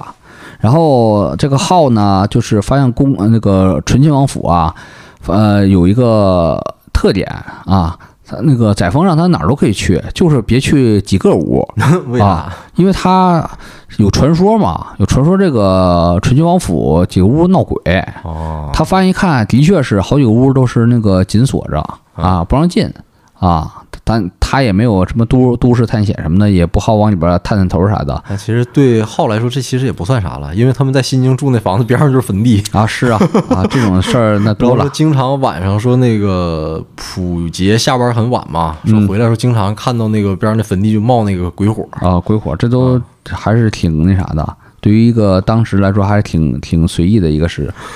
其实北京城那个王府啊，乱七八糟传说那多了，那那太多了。其实纯吉王府还不是什么最有名的闹鬼的，有有有比他有名的？最有名的好像什么恭亲王府吧啊之类的啊还有一个什么王府啊，也是那什么的更有名哦，那我记不清了，我忘了是哪个王府了。然后这个溥杰呢，又带着浩啊，跟他大女儿慧生重新逛了一下那个紫禁城。嗯当初他们住在紫禁城，已经变成景点了。嗯大女儿慧生啊，被这个辉煌壮丽的紫禁城给迷住了。她说她从来没见过这么宏伟的建筑。嗯她还被特许坐在西太后老佛爷那张椅子上照了个相。嗯啊，照相的人啊，对他说：“哎，这就是你啊，这个老祖宗坐过的，老祖母坐过的椅子啊。嗯，”嗯，而且他们在紫禁城游玩也算是体验了一把原来这个满清皇族的生活嘛。是啊西太后特别喜欢在那个颐和园上面划船，是吧？是啊，吃饭，然后有人奏乐，然后他们那天也是 cosplay 一把，也是坐在那个船上，这个吃席，对然后这个奏乐，就坐在那个颐和园的大石船上、嗯啊奏乐。其实他们去颐和园的时间跟咱上期超梦讲的左奇峰是没差几年，没差几年。没差几年，前后脚啊，都得去颐和园转一转。然后呢，如果你要看撮合号写的自己写这本《流浪的王妃》，你会发现其实他，呃，在满洲就是东北还有日本这几年嫁嫁给溥杰之后这几年的生活啊、其实比较平淡。嗯，是啊。没有特别多这种冲突，他而且有几张是特别详细的把中国的从这个什么大年初一到这一整年的各种年节啊、各种活动啊、风俗对，记得特别详细。是啊，所以他大部分时间还是保持一个过日子。就是日本贵族那种女性在这儿比较居家，嗯，然后对外面的大事啊，其实他写的非常非常少，也不怎么和外界接触。唯一的一次我印象中就是他带着他的女儿慧生在那个长春的公园里面。跟老百姓接触到了，然后对就一群小孩儿，然后在聊说这个日本人来之前，我爸爸一个月挣十块钱，我家吃的很好，现在一个月挣一百，为什么还吃不上饭？是啊然后说这个今要么小孩就说今天日本人在哪儿杀两个满人啊，明天在哪儿杀两个满人，嗯然后说啊这个日那个日本人到满洲就是要把这个满洲吃下去，以后这就变成日本。然后他听了一些之后，感觉很震惊，嗯，很震惊。然后他有不单他也不好跟这个普通老百姓这个这个辩解这些东西嘛，嗯，所以说，关于这个，你要想看到那个时期历史时期的历史大事啊，你可能要看他的书就可能会比较失望了，因为他没怎么记载。而且他也不太懂，对，啊而且他连这个溥杰平时干啥，他好像也没写过。没写过。对，溥杰其实一天也没干啥，估计啊，因为溥杰还也才能是比较平庸的。嗯，你看那个溥杰前半生那个经历啊，一直在上学。他二十多岁上了军校，然后后来又是是在关西上军校，后来又跑关东上千叶那个军校了。嗯后来都三十多快四十了，又上学去了啊，上陆军大学去了，一直学习。嗯，所以也是那个怎么说呢？就感觉是跟那一路考博似的，考博士后啊都当研究员了这种的状态啊，是也是政治上毫无作为，嗯他也作为不了啥，他性格上也不想作为啥。嗯溥杰毫无作为有一个点最有意思是什么呢？在战争的末期，大约四四年、四五年吧，嗯了解历史朋友都可能知道啊，当时那个蒙古地区有一个也算一个伪王吧，德王，德王，德王那个也是看着日本人也不忠了，是吧？然后跑到这个满洲跟他们唠嗑，跟溥仪、溥杰两兄弟唠嗑。嗯然后当时那个德王看怎么还有个日本女人呢？这意思眼神儿那个是不是是不是避一下啊？然后溥杰给拦住了，让浩别走。然后那说你也是一个重要历史见证人，你留下啊。所以浩就听一下他们唠啥嘛。德王是特别直接的啊，德王也挺强壮。当时其实他们都差不多大，都四四十岁啊，四十岁左右吧。然后那个直接说，你看。日本人也不行了啊，咱得给咱自己考虑啊，咱也不能当傀儡吧，一直当走狗和傀儡，怎么办呢？怎么着吧？你们哥俩，你们哥俩那是吧说一下啊，是吧？然后那个溥仪说不出来啥，然后溥杰呢就想，哎，不话不能撂地上，得接点儿啊。溥仪说了一个 我看来特别经典的一段话啊，说是德王，你的意思我明白了，但是我相信未来一定会来的。他来了个这个，未来一定会来的。那德王也有点听懵了，什么意思啊？然后德王只能说：“好吧，我明白你的意思了。”然后就就走了。然后那个普杰啊，自己回忆啊，自己跟那个，其实我也不知道，我说这句未来马上会来的是什么意思啊？然后也不知道德王他到底听出来什么意思了，就这么一段尴尬对话就结束了。实在不想冷场是吧？啊，实在不想冷场，因为大家那个从那个三方角度，我看过溥杰自己的自传，溥仪他的那个描述，还有那个浩自己的描述。呃，还有后来一些那个别人，比如当时战犯对溥杰描述，这个溥杰啊，真是一个非常怎么说呢？嗯，很很老实的一个人，嗯没有野心，没有什么想法，嗯最大爱好就看书，他天天在家里看书，所以熏陶的他大女儿慧生也特别爱好中国古诗词。嗯这样的状态，他完全不知道这个该怎么办啊！那那德王说意思怎么搞整一下子不干一下子吧，是吧？话都接不上，不敢。嗯，大家一可以想象啊，从小溥溥杰那个身体也不太好，那个状态，他是很难有什么特别大的野心的啊。而且溥杰当时处境也是被日本官天天兵一大堆一大堆一万个间谍天天跟着呢啊，一万个间谍也趴门口也听呢，他也说不出什么啊，他的确也也私下也没搞什么串联，嗯也搞不起来。对是，而就像他，比如他自己说，这个出门关东军不让他不让他开车，嗯，说你这个满洲国军，你这上尉军衔不够，你你就不配开车你你不配开车然。后他也没说啥我他妈我皇上弟弟啊！啊我说连个开车权利都没有了。我说我没有。然后当时的伪满洲国的总总理张景惠给买个实在有点说不过去了。我给买一个向关东军交啊说我我掏钱，我掏钱啊给他买一辆，也不让。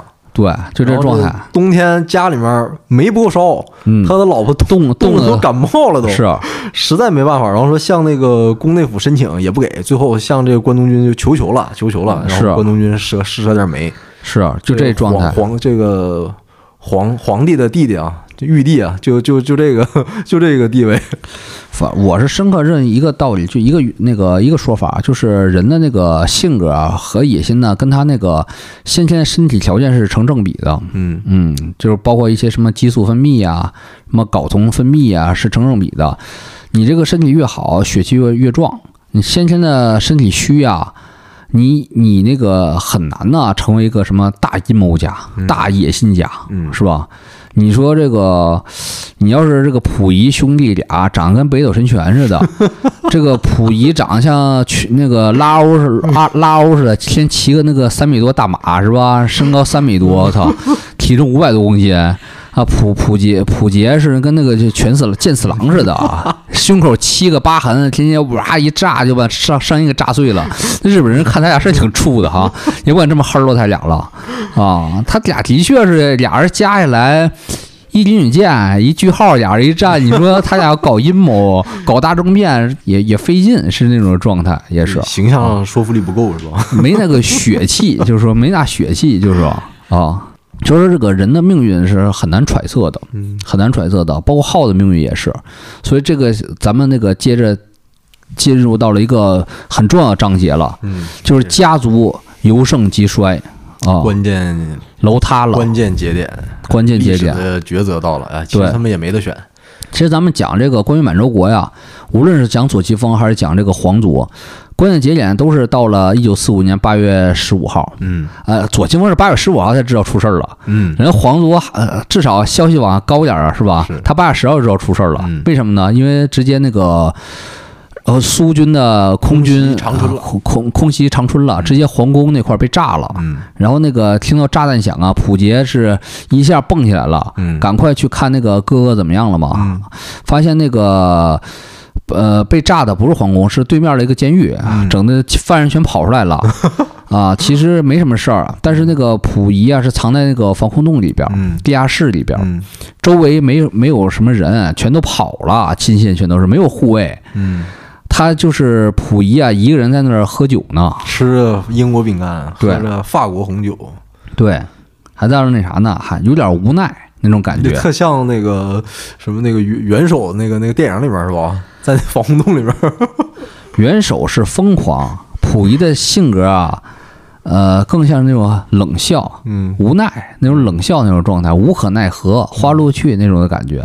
唯一陪着溥仪的是一个他们的皇室的一个小外小侄子嗯，啊恭，亲王的儿子，对，溥仪旁边那个宗室子弟啊，叫做玉瞻，嗯是恭亲王的小儿子。啊，末代恭亲王对对对，哎、不是末代恭亲王就是这个玉瞻，啊，应该算是继承人嘛。呃，然后书中普杰说，这个他这个小侄子啊是十六岁，其实按照我研究一下他出生日期，他不是当时不是十六岁，我回来他叔啊记错了，啊他其实已经二十了啊啊，没那么小。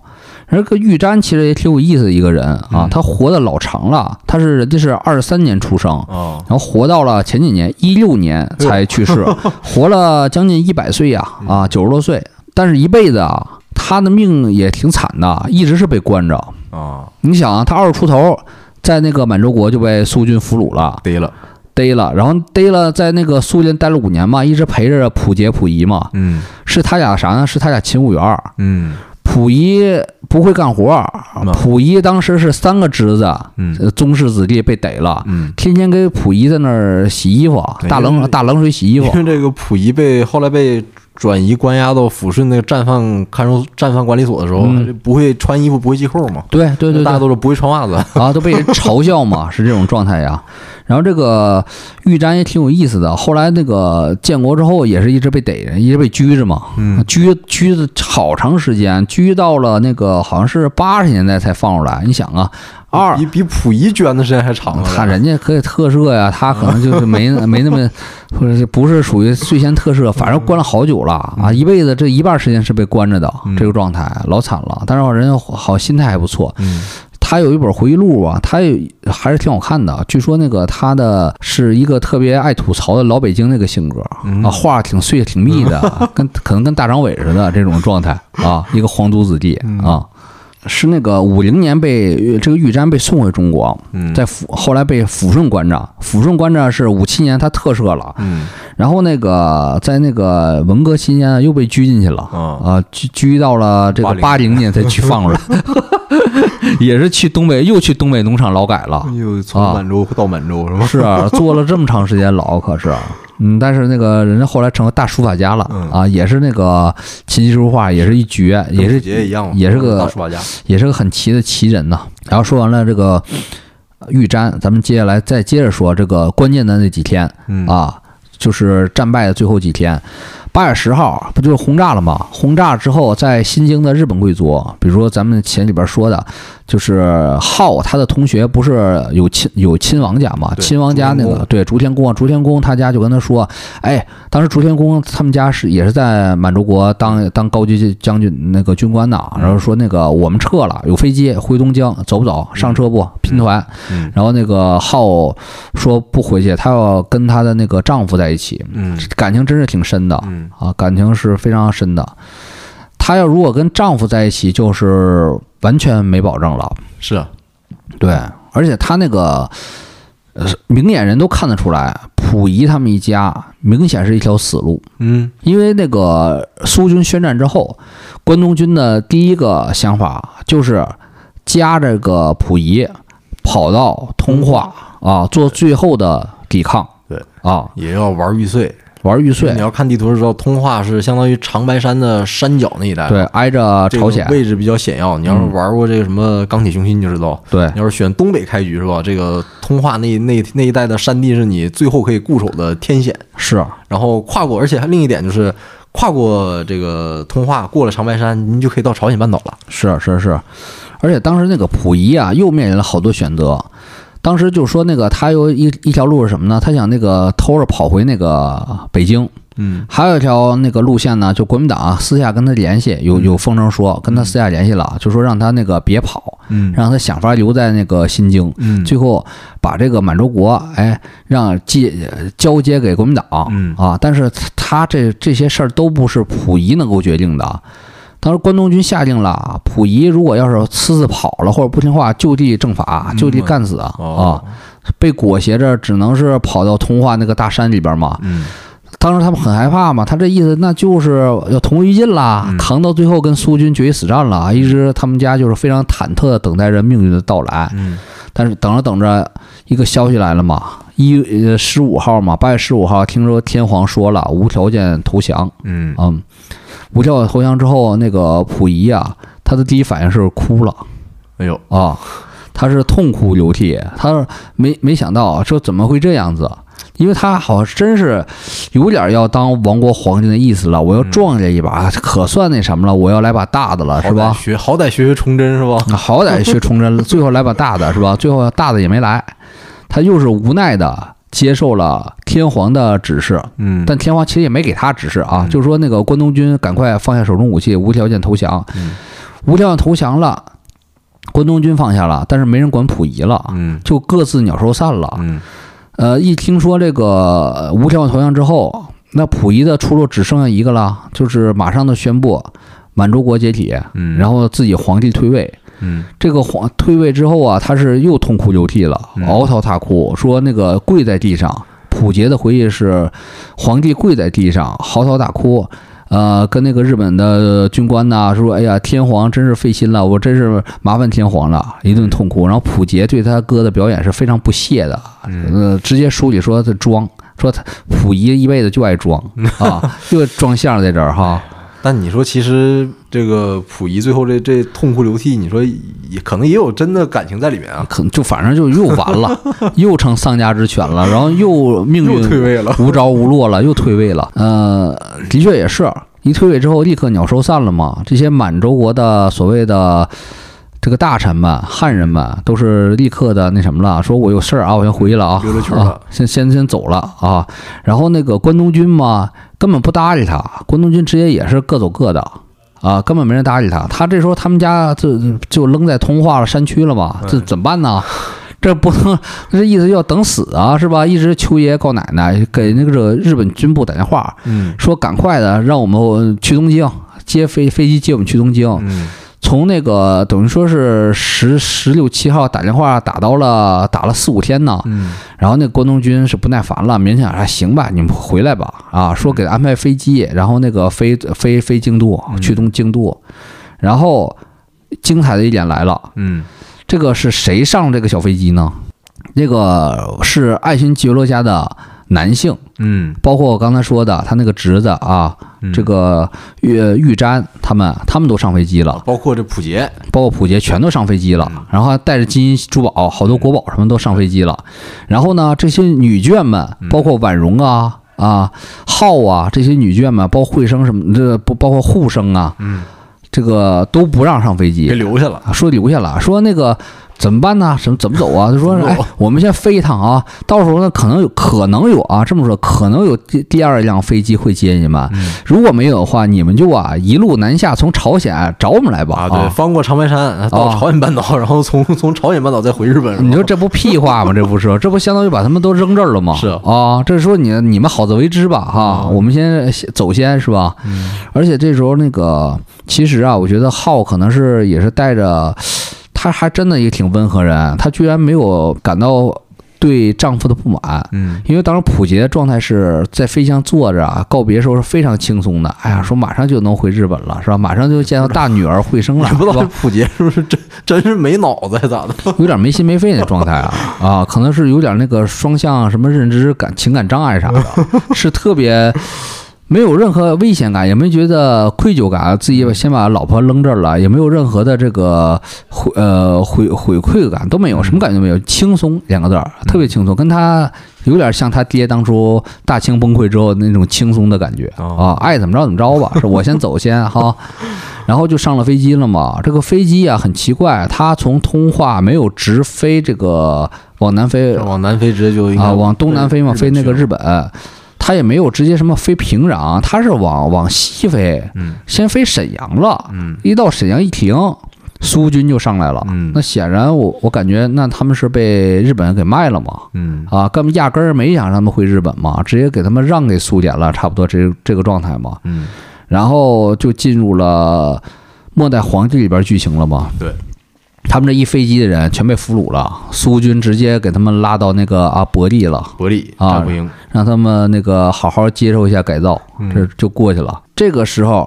剧那个剧情呢，就到了浩浩这这段剧情，其实是他书中其实最艰难的。对，啊，一下由盛及衰，一下楼楼垮了，嗯。也是电视剧里边着重描写一段剧情，就是不断的逃亡和流浪。啊。当时等于说这个皇帝不负责嘛，把这个皇后啊，还有一些女眷呐，都扔给这个扔在那儿了嘛，他们只能自救了。然后浩呢就跟那个皇后婉容，包括他的二女儿，那他二女儿才那时候才五六岁啊，后生，就是没办法，就是的那个赶快的化妆成这种这个啊普通的这个妇女。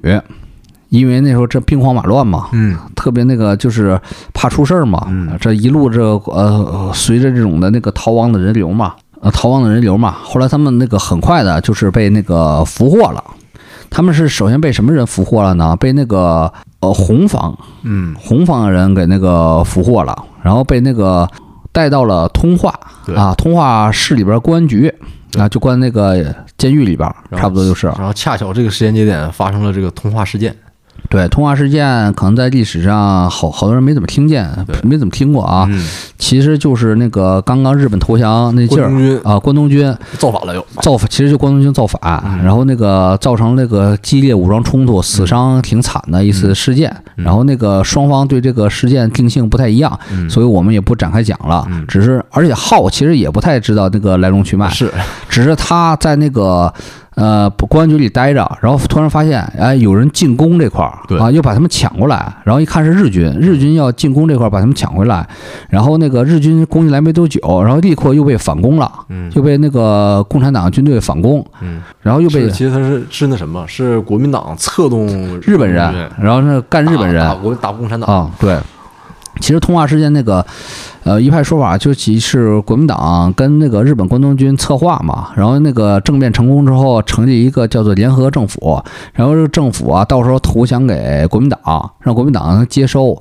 其实也就是谁来接收这个东北的一个。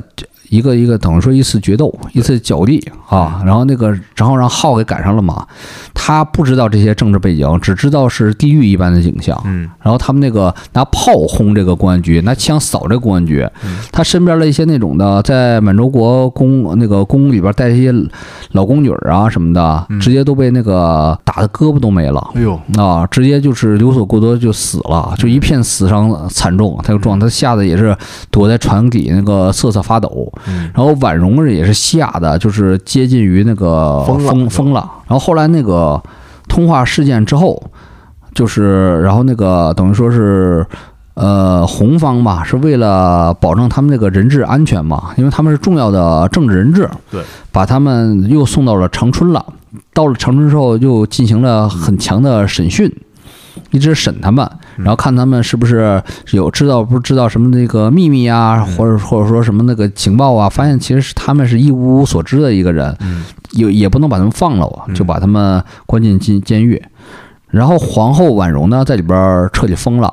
一是呢，就是她的吸毒嘛，长期的，她没有鸦片吸；二是啊，受这个精神刺激啊，彻底就精神失常了，她已经都认不出人来了。这个婉容啊，一直是。把那个浩啊当做一个佣人，一直在那儿是说他让他赶快把那个三明治拿来，啊，而且这个婉容已经大小便不能自理了，全都得靠浩给他那个就是处理，嗯，而且还一直那个疯疯癫癫说呀，说那个咱们赶快准备下衣服啊，咱们可能要马上要回那个北京了，要回故宫了，要要要那个要要就是参加重要典礼了。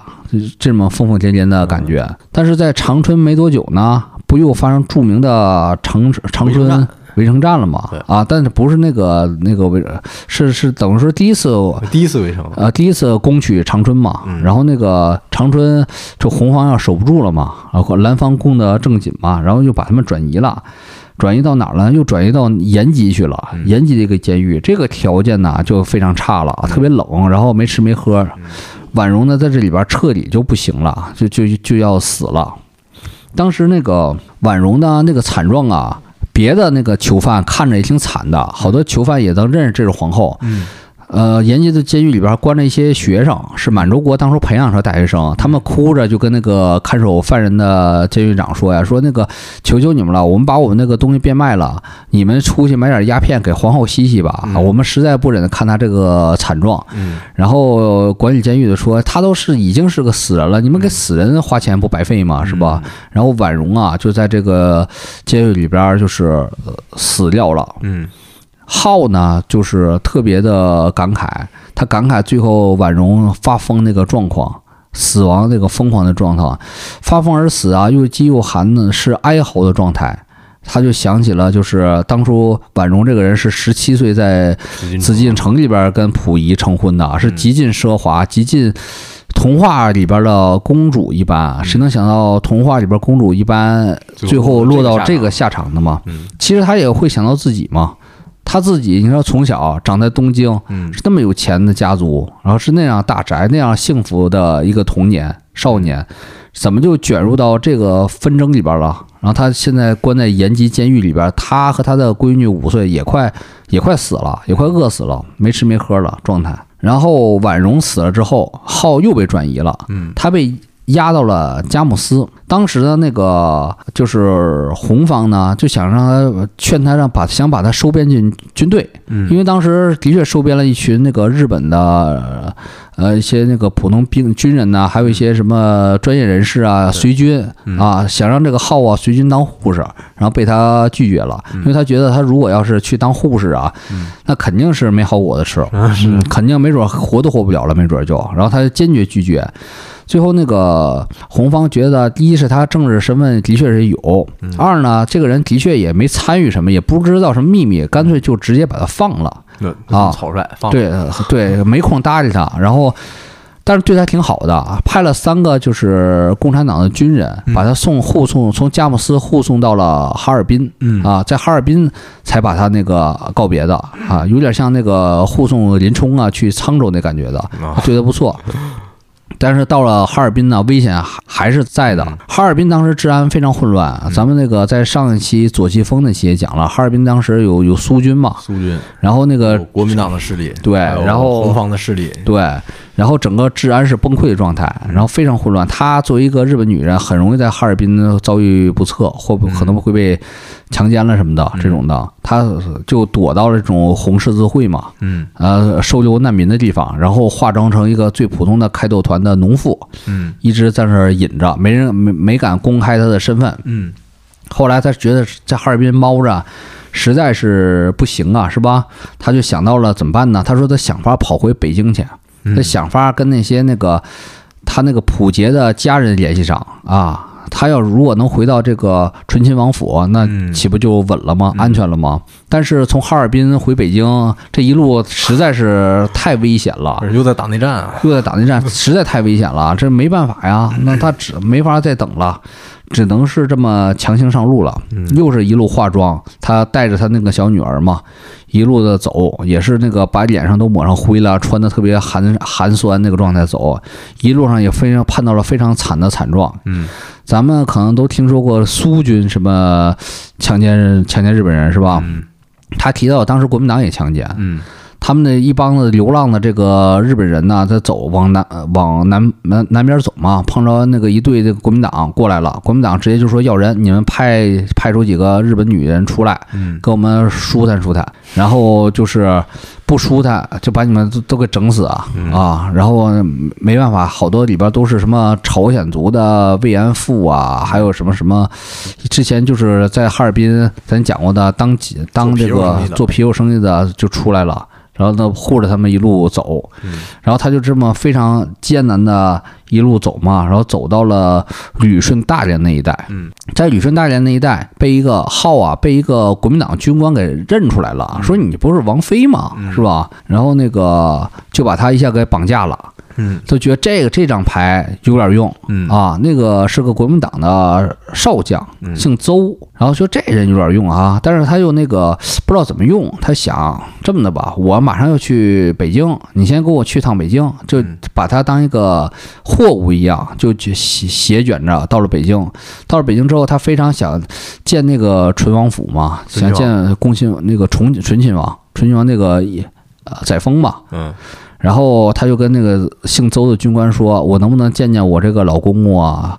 军官说：“见就见吧，允许了啊，就去了。”然后他见了载沣之后，载沣也非常激动，说：“可算见着你们回来了。”然后那个就说：“太好了，大摆宴席，就说你就住在那个溥杰小时候住那屋吧。”嗯。然后这时候浩说了嘛：“说公公，其实我是被那个国民党那军官给绑架了。嗯，他要卷着我去上海，可能要。”你说怎么办呢？然后这载沣的性格又展现出来了，冷漠、他就说：“哎呀，那这就不好办了，这就不好办了，就是压根儿没提出解决方案，压根儿不想管这事儿啊。”他说：“那可不好办了。”然后只能哭着，最后到晚上了，乖乖的把号送上了汽车，嗯然后呢给了一笔钱，就说：“那你们一定要保重啊。”嗯啊，他们就是这就这就是最后一次见面了，可见你说这一点也的确是挺不像话的哈，是够没血性的哈。公公是吧？啊 也不管我自己这儿媳妇儿。是啊，可见是他一一路一辈子什么事儿都不管，嗯啊，这个状态。其实当时那个国民党的军官呢，我觉得是有的谈的，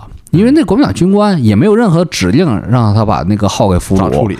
他那个把号做什么交易，他自己也心里没数。嗯可能就是要一笔钱。说白了就是意思就是说我把你带回来了，你这恭亲那个醇亲王府给我一大笔钱，这事儿不就了了吗？是吧？然后还不给钱，就这么着就给送回来了嗯啊，也是让他很挺棘手的。然后然后烫手山芋了。对国民党军官还有点棘手了，他说那就这么着吧，就说那个他要调去那个上海那边嘛，嗯然后又裹挟着这个浩去了上海。他那个想把他安排在上海他自己家里边儿，然后就觉得不太好啊，把一个日本女人还是王菲安排在我家算什么事儿啊？我又是国军军官。对啊，又怎么办呢？然后出了个招儿嘛，这招儿也挺损的嘛，把他送到日本战俘营了。对在上海的日本战俘营，就是无名里边儿王一博跟他那个上司关那个地方，啊这种地方又关进去了。然后他这一下又完了，这这一下进战俘营了，按照战俘处理了，非常的忐忑。当时啊，他发现那个日本的有个军医嗯。人不错。嗯啊，日本军医一下也认出来了他是谁了，嗯还是他当时太有名了，在日本呢。嗯，然后就说那给他递了封纸条，上面写着你赶紧找找人，摇人赶紧去找那个冈村宁次对，冈村宁次将军啊，会帮你解决这事儿的对。然后他就是通过这种暗线联系，暗联系到冈村宁次了嘛。嗯冈村宁次也跟那个民国那个国民党政府打招呼了，就说这个。呃，女人啊，是是也是重要人物，而且她没有什么，劣迹。也没有什么劣迹，就把她放了吧。然后国民党政府是默许了，嗯因为当时有一批无罪的，就是呃战犯、战被定刑战犯人，肯定要要去审判嘛，或者嗯杀了嘛。嗯然后那个普通的士兵啊，有一批要遣返到日本，嗯就那一大批。嗯当时浩是想跟着这帮士兵啊一起回这个日本的，嗯但是就在要走到档口，都上船了快，嗯然后姓邹少将又跑过来，听着风又跑过来了，然后就说：“哎，你别走了。”但是他也不敢强拦嘛。浩跟他说：“你们政府都默许我走了，你要拦我吗？”他说：“我不是拦你啊，我是觉得这个船呐、你作为王妃呀、跟这些下等人一起挤在这种下等船舱里边，太委屈你了。你嗯等我一阵儿，你等我两三个月的、半年的，我那个整个飞机呀、拉你们去东京，再给你们送点礼物。嗯 然后那个浩这时候强硬了，说不可能，我要走，你别拦我。嗯然后这个少将也不敢强拦，就这么走了。后来这个他就知道这个少将打什么算盘呢？嗯少将好像是跟日本那边的贵族联系上了，想把他作为一个礼物，哎，送送回日本，然后当那个谈判筹码。嗯这个少将在基本是在四六四七年就想安排在他自己在日本的出路了。嗯他想国民党啊，要不行的话，他卷点钱呐，他跑东京当个企业家嗯，他想在东京置产业、开公司，嗯，想通过号作为一个筹码，跟下跟那个东京的贵族们认识认识。嗯然后这又破产了吗？这这个举动挺像《潜伏》里边那个，当时吴站长不早早就在台湾什么广州布局了吗？对买一些资产了吗？嗯是吧？这个状态的。然后这个浩就这么艰难的回了这个东京。回到东京之后，他发现了他的故乡啊，也是一片废墟了。东京当时是一片废墟，他父亲的宅子大宅已经被东京大火给烧烧没了。嗯他这个呃英式三层大豪宅呢，也是被那个盟军等于说当资产给没收了嗯啊，成为那个英国领事馆了，嗯无家可归了。他们家只能搬到一个更小的一个房子，然后好多那个家财也耗尽了，没啥钱了，嗯只能是他自己也得出去工作了，好像是当一个什么什么的一个文员之类的一个工作。嗯，因为二战之后，这个日本的华族现在这套就被废除了嘛，是。啊就只保留可能只有王室了，是。啊剩下的贵族就通通废除，变成平民了。是，然后她的老公当时已经被那个俘虏了嘛，被关在这个远东，远东这个战俘里边。嗯伯利，对他所有的人生中最大的这个光芒啊，就是两个女儿了，尤其是他大女儿。他大女儿刚才讲了，慧生是一个极其聪明，而且他的身身份认知啊，他是觉得自己是中国人，对啊，他是中文很流利，是北京口音，对，而且那个非常喜欢中国的古典文学，啊，诗词歌赋非常的强，嗯一路学习特别好。啊，他那个在十九岁的时候，十八十九时候，已经是考入了东京大学。嗯原来他想学的是哲学系，后来呢，那个被劝说嘛，因为发现他有那个马克思主义倾向，嗯不想让他接触哲学。嗯，后来又劝他学的是古典文学，古典文学，学的是日本的古典文学和中国的古典文学。嗯这个惠生呢，还了不起在哪儿呢？第一就是他呀，从小博览群书，他回那个在日本呢。买了好多的旧书，关于清王朝的历史，关于那个包括庄士敦的回忆录、日落什么紫禁城之类的，还有包括那个当初那个德龄写的一些回忆老佛爷的一些书，他都看了啊。他看了之后还做了很多的点评，他说这个。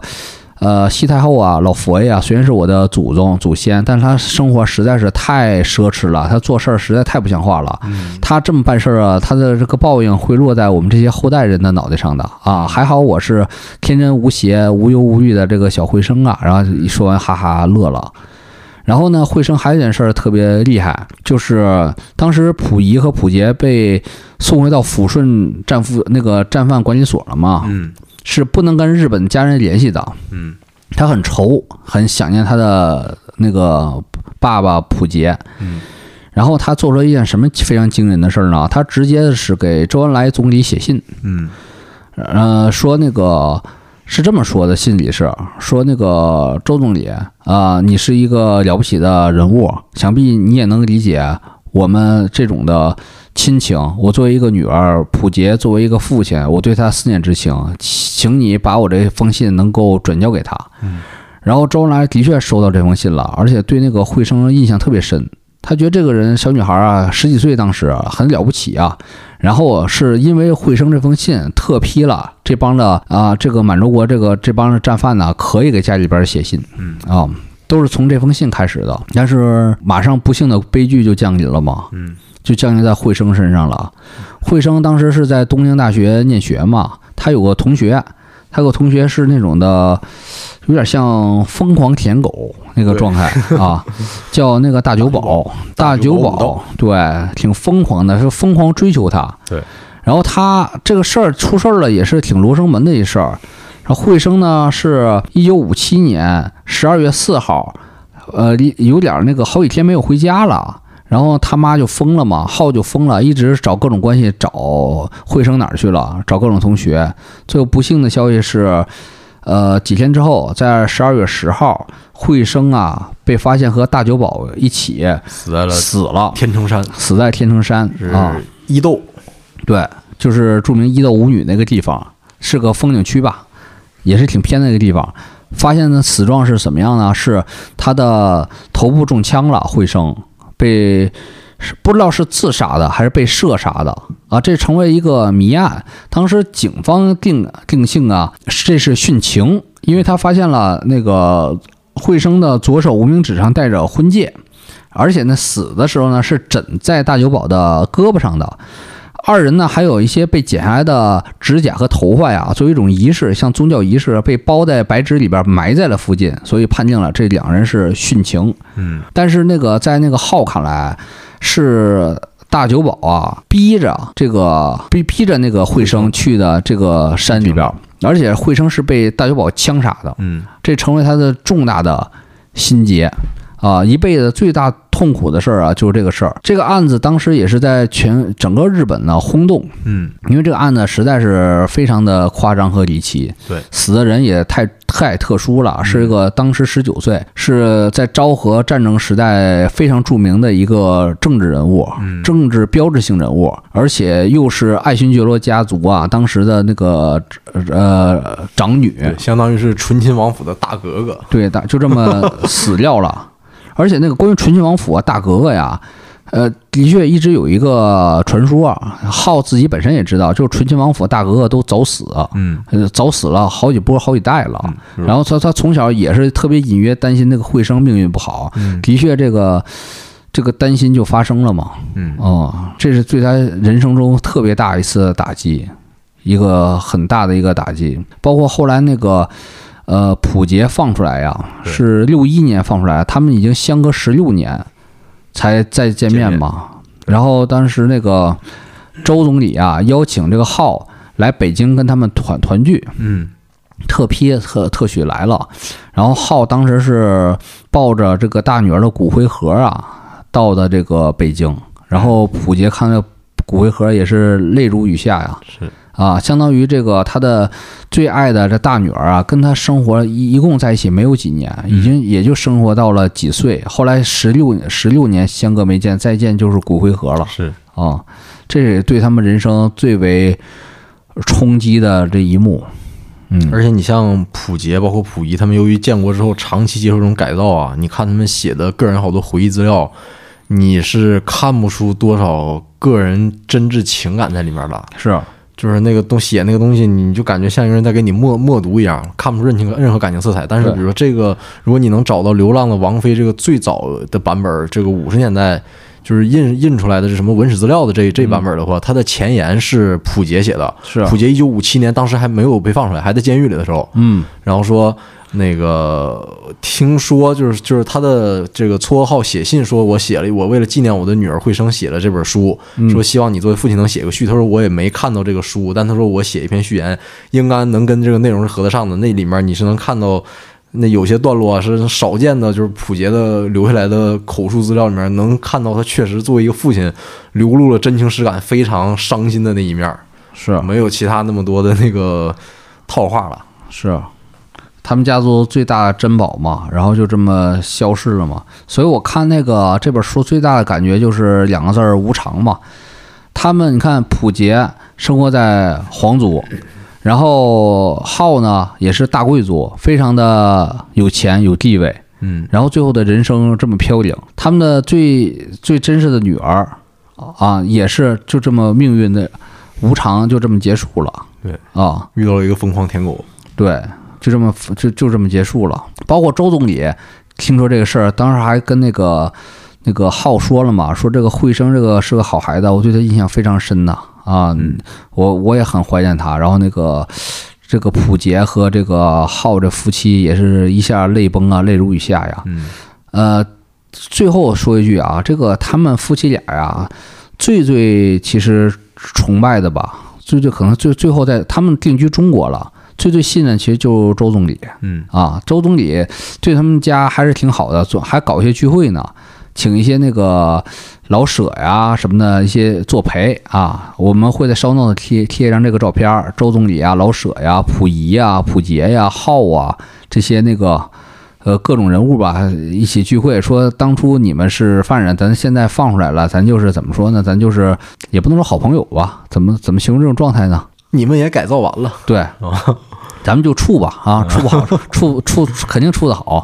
然后还那个特赦他们去旅游。嗯到了六十年代，就是让溥杰啊说你们那个关了这么多年了，也走走，啊祖国大江南北呀，看看咱新中国建设的成就啊，是吧？转一转，啊，让溥杰去了江南，看看他老祖宗那个乾隆啊下江南的地方那些遗迹什么的。然后后来又让他们去湖南啊，去去一些什么江西，看看当初哎我们怎么是在啊八一南昌起义的，是吧？八一南昌起义之后，毛主席又怎么去井冈山啦？你得学习学习吧。后来又让他们去湖南，哎，你看看咱那个毛主席故居湘潭故居，再看看那个刘少奇主席的故居，一一顿学习啊，挺挺挺有意思的。后来发生了文革了嘛？文革的时候，周总理也是对他们俩进行保护了。当时已经是卫卫兵们已经冲进来了，已经疯狂凿门了，再凿下去不可想象了。然后，毕竟周总理消息灵通嘛，是干这道出身的嘛，立刻听到风声了，说立刻也是派了人马嘛，嗯把那个就是溥杰和浩他们家那个小院儿啊保护起来了。嗯，这个浩他们后来在北京一直就住在护国寺。护国寺那个一个一个院儿里边儿。后来那个溥杰他的在新中国的工作就是主要是在景山公园研究园艺。研究一些植物啊什么的一些情况，然后那个也作为那个文史资料馆特聘的专员，然后回忆回忆当年那些当年那些事儿。他分的小组啊是跟那个那谁分一起的，王耀武和宋希濂啊，还有那谁呢？后来他跟那谁成一个小组了，就那个沈醉，沈醉，他跟沈醉成为 凑一起了。但是他的回忆中，那个沈醉还挺够意挺够意思的，因为他的溥杰挺想得开的，都到文革了什么的，没事儿，还还有点吃嘛嘛香的意思的。但那溥仪啊，是真是不行了，然后那个身体也不行了，他得癌症了。然后那个还怎么说呢？不是好好医治，嗯，然后那个沈醉还不打抱不平呢，说怎么就不给。不给皇上治呢，是吧？还还挺义气，沈醉还挺够义气。然后那个沈醉在他心中那个还是挺好的一捧帖子。看来这特务头子特会拿捏啊！啊，人家那时候也没必要拿捏了吧？可能就这性格吧。那个戴老板在手底下混，不讲江湖义气，那你也不配做人呢。那肯定义江湖义气，还是还是讲点的，还是挺够意思的。有可能，我觉得沈醉啊，感情啊，可比溥仪他哥俩丰富多了啊。他俩就是感情。嗯，怎么说呢？太太淡漠了，感觉太淡漠了那种感觉。他的感情就是在女儿那段爆发了，嗯，剩下的还是一个有点阴沉的、防御心理很强的、跟人保持很强距离的一个老人的状态。尤其他这个状态是在耗死之后彻底的普杰，他的哥哥大哥死了，大哥是在六十岁。出头在文革初期就死了嘛，然后后来那个到了八零年那个八十年代初嘛左右嘛，然后那个浩也死了，也是身体不好去世了。普杰最后是自己活到了九十年代初，好像活到了《我爱我家》播出那个年代，然后才那啥。他的晚年应该是挺孤独的一个形象。我之前听一个播客。好像黑水公园吧，好像是，就里边的一个主主播，不忘了是雷老板还是艾文说那个他小时候邻居，他家看来就住护国寺附近了呗。然后那个邻居有个关系，他家有个亲戚，然后有关系认识普普杰，让普杰。教他那个学写书法啊，学过一阵儿。他印象中那个溥杰就是在跟那个哈利波特那个老馆长似的，深宅书卷之中的一个严肃而冷清的老人，然后没有任何的感情的味儿，就很威严，很有很有距离。然后教一个小孩儿，北京小孩儿写写写书法这种的这样一个故事。那那当时那个孩子也理解不了。当时的在陆军学校，那种一米六四掉粪坑里的普杰，也看不到在千叶里边结婚，在海边别墅里边跟那个呃新婚快乐的普杰，也看不到在伪满洲国皇宫的普杰，嗯，也不知道他当时有一个那个老婆叫呃错愕号。啊，是流浪的王妃，嗯，也可能不知道，在后来又过了十几年，二零两千年左右。N.H.K 为了纪念建台多少周年嘛，拍了个鸿篇史诗巨作，就是以他老师为原型的，叫《最后的皇帝》啊。这难以揣测嘛，人生总是难以揣测。你学到这些了，也可能感受到人生的无常。你可能小时候那么富贵，但是会经历很多的波折。是，嗯。最后推荐大家看看我们提到那个电视剧吧，《流浪的王妃》，其实是真是巨作。这是剧作表现在哪儿了？是是在故宫实景拍摄的哦，是吗？嗯，而且那个里边全是大牌儿，卡斯是吧？卡斯很大。嗯，男主角呃我不太了解，长得有点像金城武。嗯，女主角长盘贵子嘛，她好像是专门爱演那个关于满洲国有关系。她有个戏叫做《赤月》，也是她主演的。哎，那老电影对，老电影。然后里边还有一些那个那个谁，就竹田内人，还是叫竹中内人呢？竹中直人，对，竹中直人，然后那个，呃，客串了干破正彦，嗯啊，然后演溥仪的是《西游记》里边白龙马的角色，叫王伯昭老师啊，王伯老老师也是同时期差不多一个年代被那个那个谢霆锋和那个张卫健暴打了一顿。啊，那个推荐大家看看吧，非常感人。你看完之后啊，你就你就俩字儿，想哭。没有啊，那我们这期节目也就差不多了啊。以前我们录节目也录过满洲的一些人和事，总有人说，哎，怎么录这种这种边角料小人物是吧？今天我们算是给你录一个大人物，是啊，够大的大人物。但你看完他这个命运是吧？你再咂摸咂摸是吧？是掂量掂量自己。体会的真是就是两个字无常。对你现在出身卑微，也不必感到彷徨。嗯，你现在出身高贵，也不必分外猖狂 啊。这个人间正道是沧桑嘛？你需要慢慢的 学吧，学吧，学无止境啊，感受吧。啊，好，我们这期节目就到这儿，我们下期再见，拜拜，拜拜。